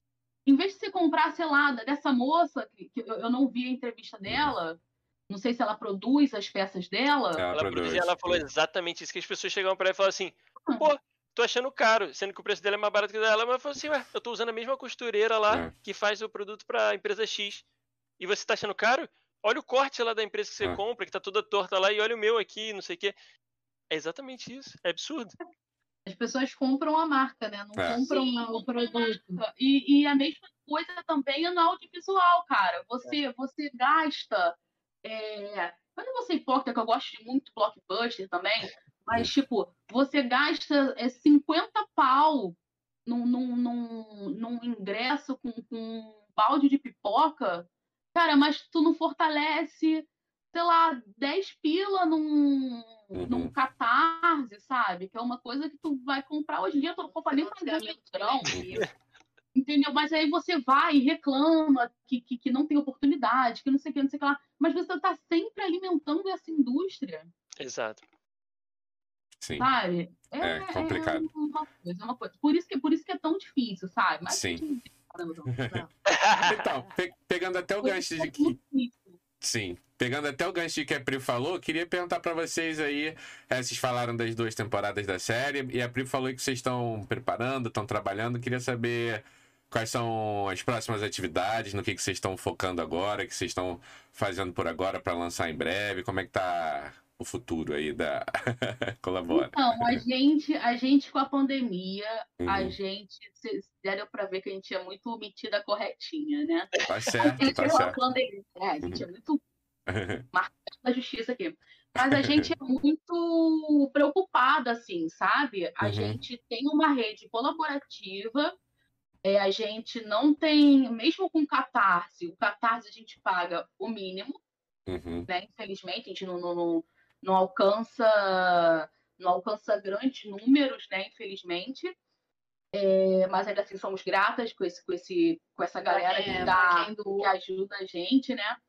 É, a gente, na pandemia, a gente parou, a gente decidiu parar. é, Bom, somos quatro medrosos, na verdade, Uhum. né? E graças a Deus, é, eu sou do grupo de risco, então eu fiquei bem, bem assustada com, com tudo. Os meninos é, não são, mas também se cuidam muito, e a gente não acha certo é, botar nem a gente em risco, nem as pessoas, né?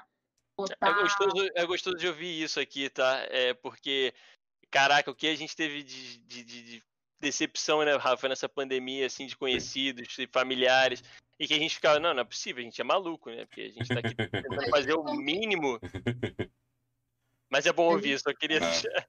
Não, mas e, e tem, e teve um lado positivo da gente fincar o pé que a gente, é, mesmo com a galera perguntando, porque toda hora é, tem menina perguntando, e aí, e a terceira temporada? Porque a gente faz pelo menos uma por ano ali, né? Aham. E aí, quando é que vai ser? Quando é que vai ser? Quando é...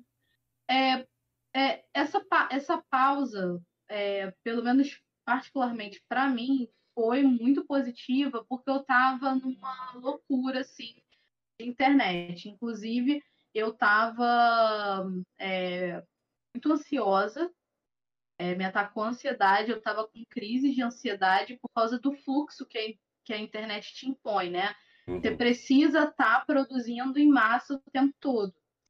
E, e é muito louco, porque como você vai vendo resposta das pessoas, aí você acha assim, você acha que aquilo é certo. E aí você começa a produzir em massa.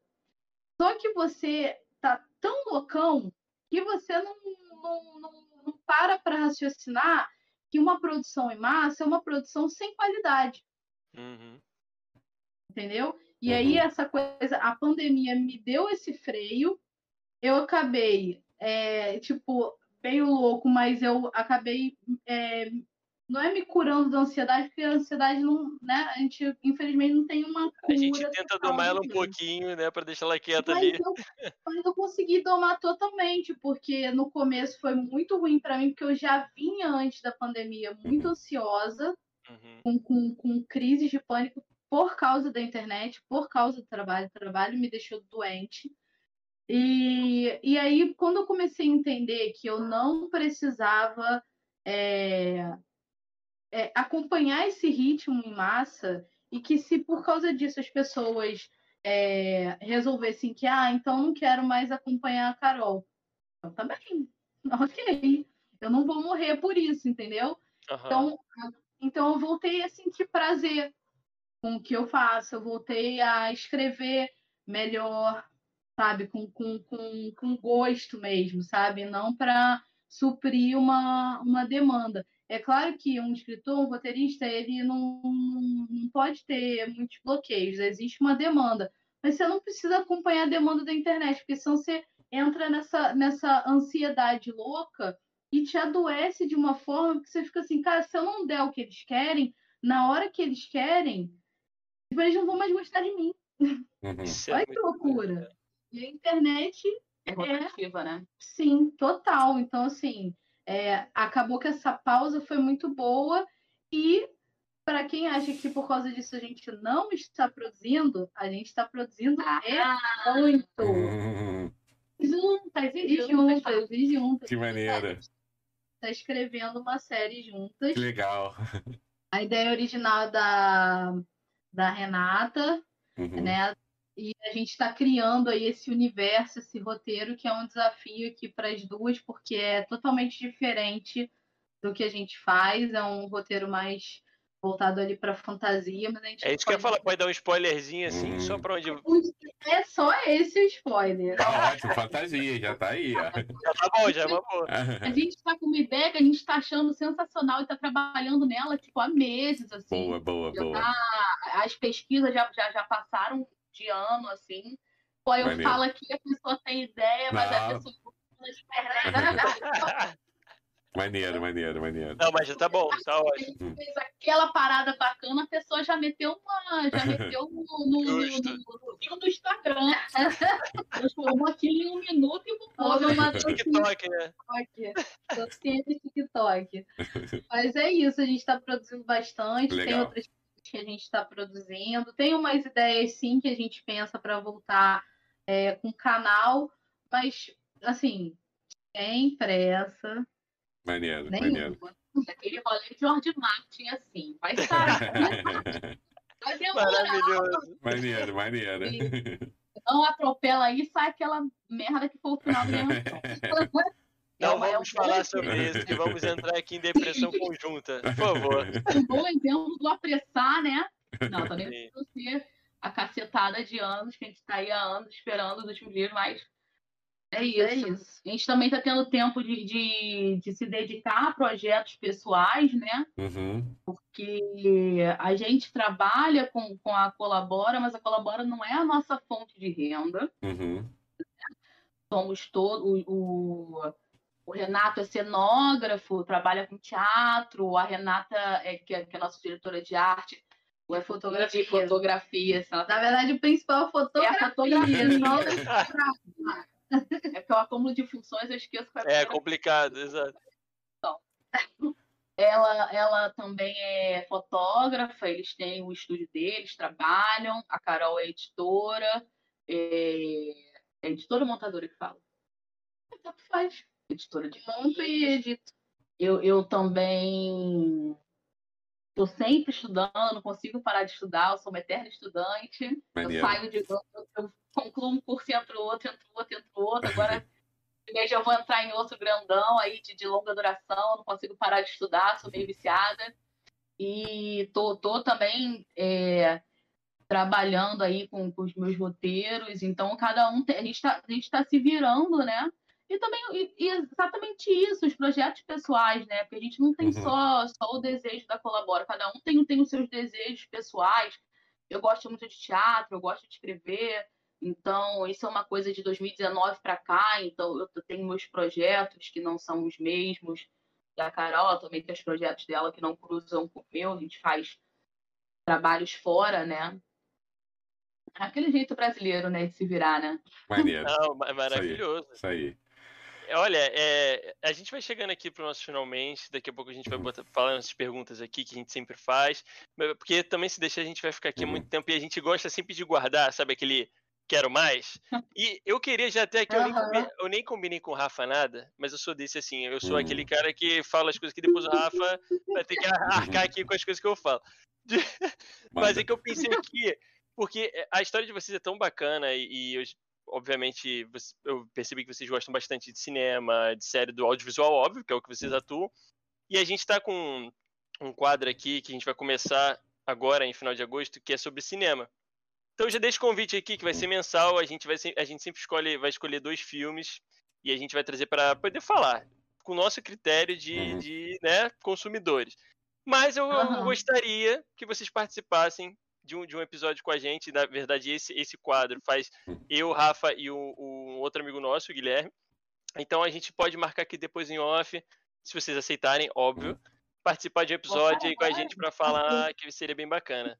Trazer gente que com mais conhecimento, né? Sim, sim. Cara, que delícia falar de cinema, né, cara? Porque eu, eu tô louco que eu acho que a última coisa que a gente tem feito é falar de cinema, né? É verdade. Não, porque é um projeto que a gente também está tentando trazer, né? Porque tem essa parte do cabeça aqui de trazer os convidados, para convidar para falar sobre a sua história de vida, que é o, o carro-chefe, mas a gente está querendo trazer outros quadros também em paralelo. Então, essa do cinema, que é uma coisa que a gente gosta pra caramba de consumir e tudo mais, esse nosso amigo também adora, e seria muito bacana. Mas depois a gente conversa. Lancei, hein? Lancei aqui também. Maneiríssimo, adorei a ideia, irmão. Pô, tamo junto, velho. Mas, é, então, eu acho que a gente poderia agora, finalmente, porque também a gente não quer tomar. Tomar uma hora e quarenta aqui já, agradecer a presença. Exato. uma hora e quarenta Passa já. rapidinho, a gente nem, nem percebe que. Cara, a gente fala muito, cara. A gente chega, tipo, vai, vai. É, a gente fuma, né? Então a gente senta ali fora pra fumar um cigarro depois da janta, e quando a gente vê, tipo, já tá. Daqui a pouco tá o passarinho cantando e só amanhecendo, que a gente fala muito. Pô, mas esses são os melhores papos, assim. A gente é. aqui o que a gente mais gosta é quando traz gente que gosta de falar, se sente Exato. à vontade de contar, porque é o que a gente a gente tá aqui para ouvir a história de vocês. Quando eu falei lá, lá em off, né, que o, o bacana do cabeça é que a gente não tem um, um roteiro. Eu não não tenho perguntas já pautadas. Mentira, as únicas duas perguntas que a gente tem pautadas são as finais. Mas de resto, a gente tem uma estrutura que a gente ah. tenta seguir, mas vai, a gente vai muito de acordo, né, Rafa, com o que o convidado sim, sim, sim. Proporciona aqui e a gente é. deixa à vontade. Mas queria agradecer vocês, queria agradecer a galera que participou aqui do chat, quem estiver vendo uhum. depois no, no, nosso canal no YouTube também. É, Rafinha, se tiver mais alguma pergunta antes. Tô super satisfeito, muito gostosa essa conversa, foi maravilhoso. É, então, aqui, é, Carol e Pri, a gente tem é, duas perguntas que a gente sempre faz para os convidados e vocês são as nossas primeiras convidadas em dupla. É a primeira uhum. vez que a gente recebe dois convidados ao mesmo tempo. Então, assim, é, tá sendo bem bacana também, um episódio diferente, tô, tô, bem animado e fluiu super bem. É, pra gente também é, é uma nova experiência, foi muito legal mesmo. A gente tem duas perguntinhas. Eu vou fazer uma e o Rafinha depois vai fazer uhum. a outra. E aí vocês fiquem à vontade para responder, é, porque a primeira é o seguinte: pós-pandemia, acabou esse caos todo que a gente está vivendo, nós aqui nessa loucura, essa ansiedade que, que, que nos cresce a cada dia. Quando acabar tudo, um dia perfeito, maravilhoso, Bolsonaro não é mais presidente, enfim, para ter que ser perfeito tem que ser isso. É, o que vocês sentem mais saudade? Assim, o que, que vocês pensam assim, é isso que eu gostaria de fazer no primeiro dia pós-pandemia? Nossa, há muito tempo que eu não faço, que saudade. E aí eu quero uma resposta de cada uma, hein? É. sem, medo, sem medo de ser clichê, se for clichê resposta. Cara, é porque a gente brinca muito, que, porque nós somos muito caseiras, assim. e a gente sempre fala que é o que, que, que a gente vai fazer ficar em casa sem o peso da obrigação. É isso, é isso. Tá, Não, olha, eu eu tenho muita saudade de, de fazer lá resenha né, com os amigos, mas em casa. Mas já é, ouviu? Já é um dificultador da pandemia. É, convidar é, os amigos é difícil. É verdade. É, tipo, já tem, já tem desde o começo da pandemia que a gente não consegue, né, fazer isso, juntar, mas tem uma vontade maior que é um pouco, não sei se vai ser atípica da, da, das respostas que vocês estão acostumados a ouvir, mas eu sou a gente é espírita e eu tenho muita saudade da minha gira. É isso. Ah, que legal, que legal. Que acabasse a pandemia para eu sair correndo para gira. Legal. Maravilhoso, maravilhoso. Que maneiro. E a segunda pergunta é. Não, calma aí, e a, e a Pri? E é, pulei. Caraca, desculpa. É, perdão, as perdão. duas têm que responder aqui, que não vai fugir, não. É porque eu tinha ficado com aquela que a Pri tinha mandado, que ela ia ficar em casa sem a. Ah, não aceitar, não. não. Essa Igor daí não, não valeu, aceitou. não. Igor não aceitou. Cara, é, é, é uma dicotomia, assim, na minha vida, porque eu sou, tipo, 880, assim, então eu gosto muito de. Por exemplo, eu não gosto de ser tocada. Eu não gosto de, de, de, de pessoas que eu não conheço me tocando, mas eu gosto muito de abraçar as pessoas que eu gosto, beijar, cheirar e tal. Então acho que isso eu vou fazer. Ai, gosto de falar que eu fico emocionada, gente. minha mãe mora em outra cidade, eu não vejo minha mãe desde janeiro de 2020, eu tô com muita saudade. Ah, poxa vida. Caramba. Ai, gente, eu sempre falo que eu não acredito em signo, mas eu sou uma canceriana muito canceriana. Então, eu saudade de beijar minha família, os meus amigos, isso que a Carol falou, a gente sempre teve um grupo de amigos que, que é, é nós somos como tipo, uma rede mesmo de, de, de amizade muito forte. Então, eu sinto saudade. Uma família, assim, uma família. É, tipo uma família mesmo, sabe? De, de se visitar, passar para tomar um chá, passar pra saber se tá tudo bem. Passar pra e... tomar um chá mostrou muito que vocês são caseiros agora. Entregou total agora. Olha só, mas eu bem, a café não vai ser injusta. Tem os, que, os adeptos da cerveja também. Show, show. Não só chá, não. Eu ia chegar lá. Se o café é de tarde, aí fica alguém que sempre chama um, um delivery e eu faço um petisco, e Carol faz um petisco e isso acaba de manhã. Maneiro. Maravilhoso. Maneiro. E a segunda pergunta, a gente sempre pede é, uma indicação, e essa indicação é para deixar a marca de vocês aqui no, no nosso podcast, Telecast é, para quem estiver ouvindo. Essa indicação pode ser um livro, um filme, uma série, uma página de Instagram. Já deixaram frase motivacional. Vocês podem deixar o que vocês quiserem. É óbvio que eu também vou pedir uma de cada uma, claro. É, pelo é. menos, porque pelo já, menos. Teve, já, Teve, gente aqui que se empolga. E fala Instagram, fala, fala, fala, fala série. Então, fala... E não tem problema. Aqui é. a gente quer dicas. A gente é. adora dicas. E não precisa ser também algo recente. Pode ser, cara, um negócio que me marcou na minha infância. Beleza. Eu adoro a cara quando a gente pergunta isso, porque a gente não fala e as pessoas é. ficam, caramba, e agora? Mas a gente faz exatamente isso pra vocês ah. falarem o que vem à mente. Tipo assim, é, não precisa putz. ser algo memorável, incrível, que mudou não. sua vida. Não precisa. Não, nada, não precisa nada clichê de tipo, não, a não frase de. É. Não, fala o que vocês. Você primeiro.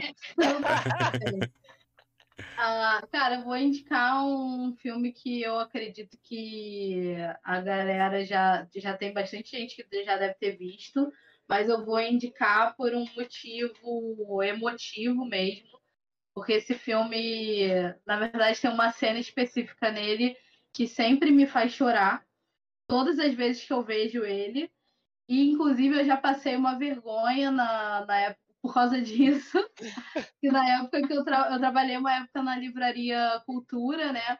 E tinha uma, uma parte que era de para preparar a gente, né, para começar. E aí teve um dia que eles pediram para a gente trazer uma. Um, podia ser um livro, podia ser um filme, que a gente fizesse uma apresentação daquilo, falasse por que, que era importante e tal, não sei o quê. E, e pronto, e deixasse, como vocês falaram, nossa Márcia ali, né? Uhum. E eu acabei deixando de eu coloquei a cena do Volver, do filme do Almodóvar, que é, para mim, é tipo um amorzinho assim. Eu amo Almodóvar. E esse, essa cena específica, que é uma cena da, da Penélope Cruz com, com a Carmen Mauri, que é, que é outra atriz que eu amo pra caralho. O Almodóvar trabalha muito com ela. E, bom, enfim, é uma cena que a Penélope canta uma música e, e a Carmen Moura é a mãe dela e ela acha que essa mãe tá morta. E foi essa mãe que é, ensinou essa música. Então é, é ela ouvindo a filha cantar e emocionada de ouvir ela cantar. E elas têm uma porção de problemas ali desde a infância, enfim, é bem complexo.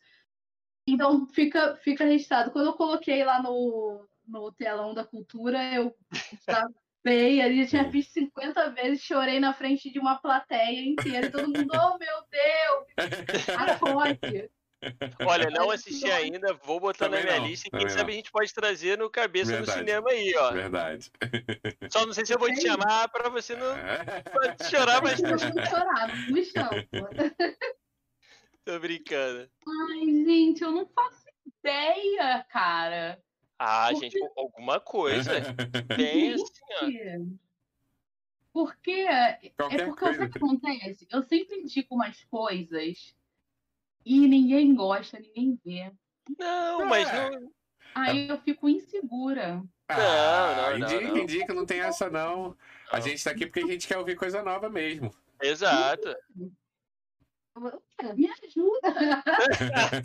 Não Você tá colando, Pri. Você tá colando. Do Inventa uma fanfic aí É. agora. Mas todo filme que eu mostro de cinema de idade, ninguém liga.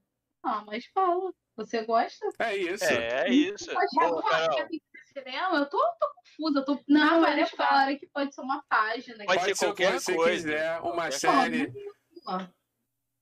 De camaré. Mas não é uma página que as pessoas vão ver as coisas lá. Não, mas vai, vai- no coração. Não pensa não, deixa o coração. Assim, o que vier é vídeo, é, é, é- é Um filme, café, série, marca de café, marca de chá. Boa. Aí, ó. uma comida, um restaurante, o que É. vier. Um chá, uma marca de chá, não sei. Eu leio, eu leio tanto livro por, por semana. que- Não sei. Word. Não. O que, que tá te marcando assim hoje? Cara, então eu vou falar de uma coisa assim que eu tenho sacado muito assim nos últimos tempos, principalmente é, como estudante de teatro. Eu acho que a gente consome muito pouco teatro. A Boa. gente tem muitos atores maravilhosos que vêm do teatro. Então, assim, é, eu quero convidar as pessoas a fazerem sempre uma breve pesquisa. Eu sou fã de novela também. Eu sou fã da Elizabeth Jean. Eu, eu- eu- e, preciso, e preciso deixar meu único problema com a Elizabeth Jean. Os atores são todos brancos. Não tem. Só tem se tiver uma empregada. Elizabeth Jean, se tiver vendo, sacanagem. É, Fica a isso aí dica, é- fica a dica. Fica a dica aí, hein? Olha que protege Melhor você aí. que tá vendo. Então, a dica que eu tenho é que consumam mais é, atores e autores brasileiros. Muita coisa que a gente consome vem de. E aprendi isso escrevendo. Vem de pessoas com trabalhos sensacionais que você nem sabe quem é. Tem uma. Qual o nome da.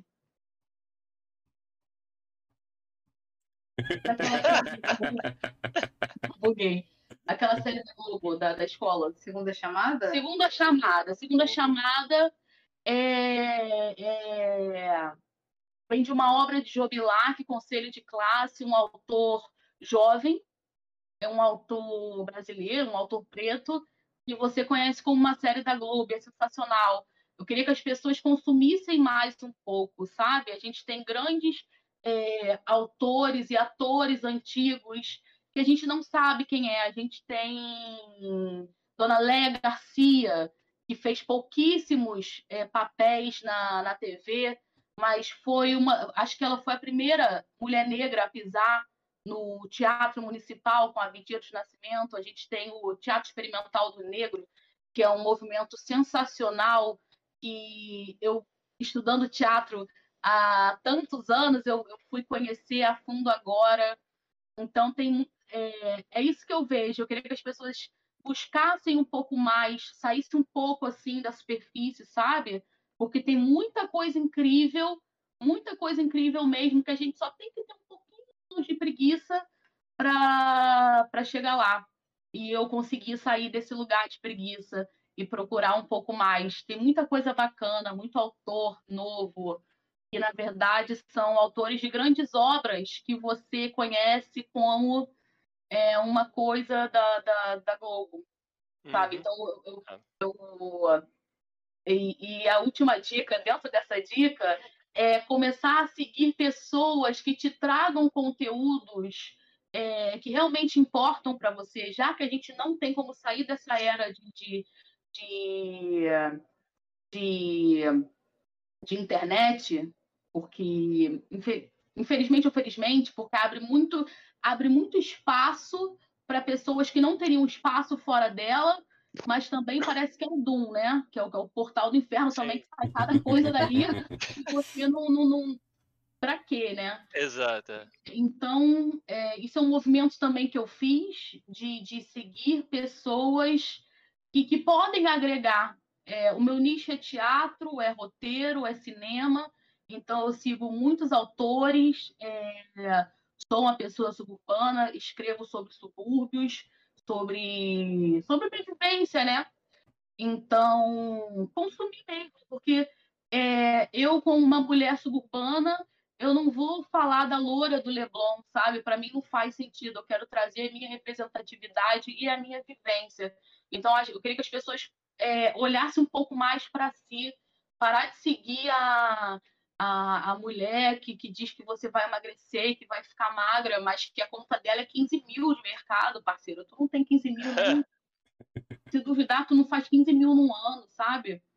É, é isso que eu queria que as pessoas fizessem, que e olha que você falou que não tinha dica, é, hein? É, foi maravilhosa essa dica. Era uma dica, né? Depois se fosse uma dica de alguma coisa que eu gosto, eu gosto de é, coisa. Mas é o que vier, é por isso que a gente fala. E, e foi maravilhoso que você falou. E, e, eu queria só pontuar a questão do cinema é, é, é, e do teatro, que a gente tem muito aqui no Brasil de sempre é, falar que é muito ruim. O nosso cinema é muito ruim, o nosso teatro é muito ruim, tudo aqui no Brasil é ruim, né? A gente tem aquele, né? É botar isso na nossa né? cabeça, né? Só que isso é um absurdo, né? Porque a quantidade de atores, é, é, de, de, peças, e, e, foi o que você falou, tem muitos atores e atrizes que não, consegui, não, não conseguiram sucesso na TV, porque não tiveram espaço e tal, mas no teatro foram brilhantes, por exemplo, foram magníficos, assim. Então, para quem não tinha dica, deu a melhor dica do dia aí. Uhum. Maravilhoso. Com certeza. É, tem que ter muito cinema brasileiro. Ah, chama a gente pra falar de cinema brasileiro que a gente gosta. tem muita certeza. brasileira. E para, cara, e não e tem para todos os gostos. Tem comédia, tem drama, tem social, tem documentário. Pô, tem até pra. pra... É, terror, gente. Tem, tem, terror. Cara, terror, tem uma de terror maravilhosa que tá sensacional, uhum. tá, tá, tipo, deixando nada a desejar. Exato. de roteiro, né? Porque documentários também. Muito documentário. Tem até, pô, tem até do, do, do, do, do bispo, cara. Tem pra todo mundo. tem pra todo Tem pra todos os gostos. Sim. Inclusive, ó, estou falando pra cacete, inclusive. Não tem problema. Os filmes que vão, que vão receber fomento é, só passaram dois sabe? Um sobre. Eu nem, nem lembro mais o que, que é, mas um é evangélico, e nada contra ser evangélico, tudo bem. Mas, sabe, tem muita coisa que não tá passando. A gente tá, a uhum. gente tá num regresso do cacete. É. Cacete, né? Estamos nas tá eras das trevas, literalmente, né? Concordo. Mas 2022 é logo ali. E a hum. gente também tem o Cabeça na Política que vai começar em agosto. Temos que falar de política, sim, porque. É, tudo é política. Porque tudo é política. Sim. É, e assim, é logo ali, né? 2022 é logo ali. E a gente tem que começar a aproveitar que hoje se fala de política, né? É, porque no passado não podia. Também é outra coisa que a gente botar na nossa cabeça: que política, futebol e religião não se discute e não se fala. Isso eu acho um absurdo, porque assim é importantíssimo a gente falar. É... E a gente tem que falar e se posicionar, né? Porque é a forma que a gente tem de mudar as coisas. É... É... Muitas Sim, vezes a gente tem a mania de, de passar o problema para os outros, né? De falar assim, ah, porque a culpa é do prefeito, a culpa. É, sim, também. Uhum. Mas como é que a gente. Como é que esse cara chegou ali? É. Né? Tipo, será que é porque a gente não tá conversando sobre isso? E aí você vai na, na, na hora das eleições o número de pessoas que, por exemplo, não vão votar é absurda. E por N motivos, e aqui eu não tô nem para julgar, porque são realidades completamente distintas e tem vezes que o cara sequer vai querer pensar em política porque ele tá pensando que ele tem que botar para comer. Então, assim, mas se a gente tem que falar política de alguma maneira, e a gente tá no momento que a gente tá falando, mas a gente tá na briga, né? Mas eu acho que é uma evolução a gente começa falando a porrada comendo, um querendo matar o outro, dentro e fora do mesmo lado, mas daqui a pouco eu acho que a gente começa a, opa, calma aí, vamos acalmar e vamos entender e tal. Então, eu acho importante porque para isso tudo que a gente falou aqui nesse programa maravilhoso de hoje, a gente tem que falar sobre política, a gente tem que trazer esse debate, a gente tem que conversar com pessoas completamente diferentes, óbvio, de, democráticas, né? Estamos falando de pessoas, seres humanos. O, re, o resto. Eu, eu, eu, gosto sempre de, de, lembrar também. Gente, eu sou muito tia chata, desculpa. Uhum. Mas eu gosto sempre ah. de lembrar também que, que não é só no voto, né? Que a gente garante nossos direitos, uhum, e nem só claro. cobrando também. A gente pode e deve ter um membro ativo na comunidade, fazer Perfeito. o que tem a mão com o que você tem, cara. É, é, nós somos artistas e a gente usa a nossa arte, uhum. mas não sei, é, qualquer coisinha, tá ligado? É, sei lá, eu tenho. Pô, vi um gato na rua, tem uma população, castra o gato, tu pode castrar, castra o gato, ajuda o teu vizinho. Pô, sei lá, aqui a rua fica cheia de mato, meu pai dá, dá uma capinada assim na rua, tá ligado? Não fica Exato. só esperando ou ligando para cobrar. Tem muita coisa que a gente pode fazer. É pequenas atitudes, né? A gente gosta de assim, não, porque tem que ser grandes coisas, assim, que grandes não. doações. Grandes... Não, começa pequeno, pô, faz, faz alguma coisa. Faz, faz uma campanha, cara, faz uma Exato. campanha. Tem gente que tem amigo pra cacete, vai fazer um churrasco, bota 300 faz uma campanha, cada um leva um, um quilo de alguma coisa para doar, sei lá. Não, e agora, nesse momento de. Apoia, apoia também. De frio que a gente está vivendo, por exemplo, é... cara, a gente até tem um, um, participa de um grupo da UDD que leva doações e tudo mais, mas assim, a gente fala, você que tem aí na sua rua, pô, você vê moradores em situação de rua, pô, cara, abre teu armário, deve ter um, um, um, um cobertor, um casaco, Sim. uma comida, porque não vai te fazer falta, pô, no final do mês. Sim leva uma comida quentinha pro cara ali, tu vai salvar a noite do cara, entendeu? Vai dar um ar de esperança para ele, que é importante. Porque essas pessoas, infelizmente, elas vivem dia a dia. Não é. A gente vê isso. Isso é muito doido, é só um relato aqui. A gente também gosta de falar, tá? eu já peço desculpa vocês. Mas assim, tipo, a gente vê muito. É... A gente. Quando fez a primeira vez, isso começou lá em 2012. Quando a gente fez a primeira vez, a gente esperava é, uma reação X das pessoas quando a gente ia doar. Mas a gente se surpreendeu. Porque, por exemplo, você chega na pessoa e pergunta assim, pô, você quer esse, esse cobertor aqui? E a gente esperava que eles iam aceitar tudo que a gente está dando. Mas as pessoas, mesmo situa na situação mais difícil, que é fome, sem ter onde dormir e tudo mais, elas ainda têm o senso de coletividade. E a gente Sim. ouve, nesses anos todos, o seguinte: não, pô, esse cobertor já tenho guarda para dar, porque ali na é. frente você vai encontrar o fulano, ciclano e tal que vai precisar. Pô, comida? Não, pô, acabei de comer. Não tem por que você me dar essa comida agora se eu acabei de é. comer. Então, assim, pra gente, que a gente tá em cima do privilégio pra cacete, de um Everest de privilégio, a gente foi um choque do cacete. Só que é bom porque a gente fala, porra, então, caramba, pequenas atitudes, sacou? Sim, sim. Não precisa ser o Luciano Huck lá, desbancar, fazer o cara girar a roda, andar de bicicleta de cabeça para baixo três vezes pra, pra dar um. Entendeu? Vai lá, ajuda o cara, pô, por ajudar mesmo, entendeu? Então é. é... De coração, pô. Falou é de coração, isso, pô. que mais que volta na vida, sério. É, é triste, né? Aquilo é triste.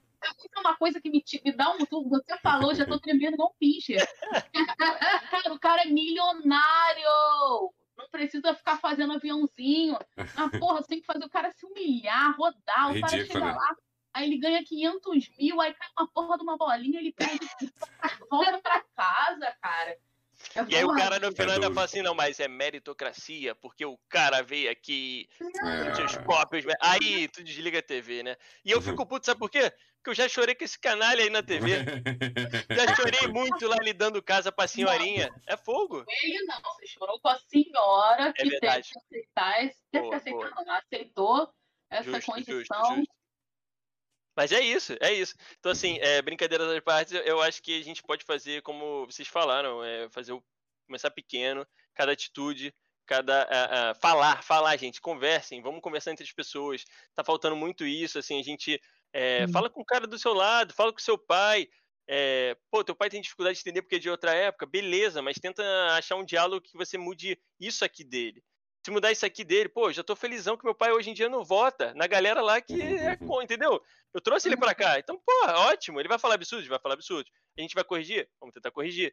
Mas, pô, eu também tô aprendendo. Quem sou eu também para querer ser o dono da verdade? Então, assim, quanto mais gente estiver do nosso lado, do lado do bem, né? Pensando nesses dois lados que a gente tem falado, pô, isso é bom, cara.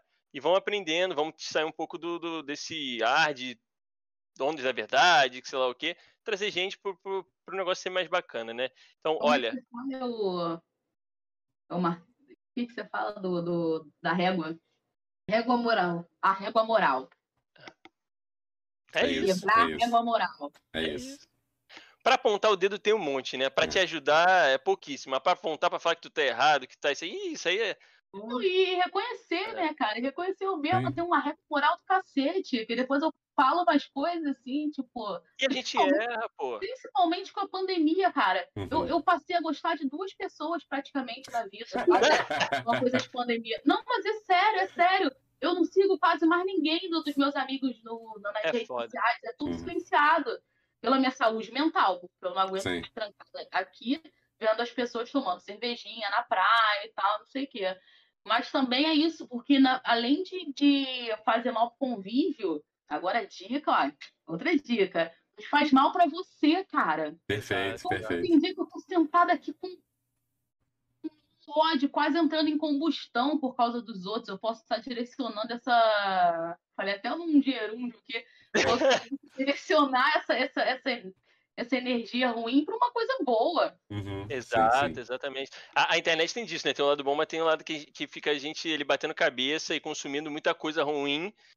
E só pra gerar ódio a troco de nada. Pô, quantas Sim, vezes eu, sim. eu já entrei nessa de discutir no Twitter? Aí eu falei, depois, meu Deus, o que que eu fui fazer? É. O fulano de tal, o, como é que é o Rogério 12345 comentou no meu tweet e eu quis responder o cara, mano. Não, nossa, eu tô perdendo meu tempo, tá ligado? Então, assim, é saber que lutas você vai lutar, né? É com Sim. quem você vai falar, o que vale a pena. Mas é saúde mental, né? Que não tá fácil, a gente tá no meio da Uhum. pandemia, então a gente tem que saber quais lutas a gente vai lutar com quem a gente vai Uhum. se aliar nesse momento. Mas é isso. Ó, ó, ó, fica aqui o convite novamente. E aqui só ressaltar: a gente tem a ideia de fazer esse projeto aqui do Cabeça presencial. Então já deixo o convite para vocês duas toparem futuramente, quando a gente puder, após pandemia e tudo mais, baterem um no- novo papo aqui, para a gente Sim. falar mais sobre a trajetória, que vai ter esses novos projetos que vão sair do papel, a gente vai querer saber. Mas também falar sobre outras coisas, como a gente está falando aqui, política, cinema, vida, o dia a dia, porque isso é muito bacana, essa troca é muito legal. E eu prometo que vai ter aqui um chazinho, uma cerveja para vocês escolherem o que é melhor. Café, café, café. Café, café, boa, Chá de idoso, chá de idoso. Mas queria agradecer então a todo mundo que participou, o chat aqui, que acompanhou. Agradecer vocês duas por terem topado. Mais uma vez, muito legal. Foi ótimo o papo. É, tô felizão. Trigésimo episódio aí, É. podia estar fechando com chave de ouro, maneiríssimo. E passar pro Rafinha também, se despedir para vocês também darem a palavra final, gente. Muito obrigado. Eu só tenho a agradecer também, tô muito feliz. Foi um episódio muito engrandecedor, é, muito maravilhoso. Vocês duas têm um- uma energia muito boa, é, foi divertido pra caramba. Então, agradecer ao chat, a galera que colou aqui. Lembrar que tá esse episódio aqui, a gente vai subir no YouTube. Tem depois lá também no Spotify, pra quem a gente tava falando em off, né? Tem, tem aquele consumidor que não, não, não tem tanto tempo pra ficar vendo a tela, então a gente tá no Spotify também. É, pedir para vocês acompanharem lá. E agradecer ao Igor também, que é o parceiro aqui que junto comigo faz isso acontecer. E deixar aí a Carol e a Pri se despedirem. Mais uma vez agradecer bastante. Vocês são duas mulheres incríveis. Ah, obrigada, gente. Pô, cara, foi massa demais. Eu, eu geralmente eu não. Quem, quem, quem me acompanha lá na, no canal, na Colabora, sabe que eu não curto muito aparecer, que eu não gosto muito de live. E essa foi, tipo, totalmente descontraída pra mim. Eu acho que Ai, que bom tão, tão descontraída, apesar de ter ficado no- lá no em off, né? Que eu tava mais nervosa por ser fora da minha bolha, né? Uhum. Mas é engraçado, né? Fiquei mais descontraída, fiquei mais leve. Não... Rapidamente passou o, o nervosismo, mas eu não, eu não curto mu- muito aparecer, mas é, gostei muito de, de levar esse papo com vocês. Maneiro. Ai, que bom ouvir isso. Uhum. Eu curto aparecer, não vou. Pô, gente, obrigada por ter, por ter convidado a gente. Foi muito massa mesmo, como, como a Carol falou, assim. É... Saí um pouco da bolha, foi bem descontraída também, que eu fico um pouco, embora eu goste de aparecer, eu fico muito nervosa Uhum. com, com aquelas perguntas assim, como eu fiquei no final, como vocês podem. Bugou, bugou. Eu sempre acho que eu, que eu vou falar alguma besteira, assim, que eu falo aqui. Mas é isso, foi, foi muito tranquilo. Espero que a gente possa trocar mais ideias aí sobre cinema e tudo mais. Maneiro. Com certeza. Gente, muito obrigado. Uma ótima noite para vocês, para quem tá no chat aí. Um ótimo final de semana. Se cuidem, que ainda estamos na pandemia. Uhum. E nos Se vemos cuida, até. gente. Se cuida, álcool gel, máscara, Sim. pelo amor de Deus, gente. Vacinem-se, Também. pelo amor de Deus. Vacina, Toma essa vacina, por pelo amor de Deus. favor. E até o próximo episódio, semana que vem, no sábado, se eu não me engano, estaremos aqui de volta. Valeu, Beijão, boa pessoal. noite pra vocês. Beijo. Obrigada quem veio, gente. Valeuzão.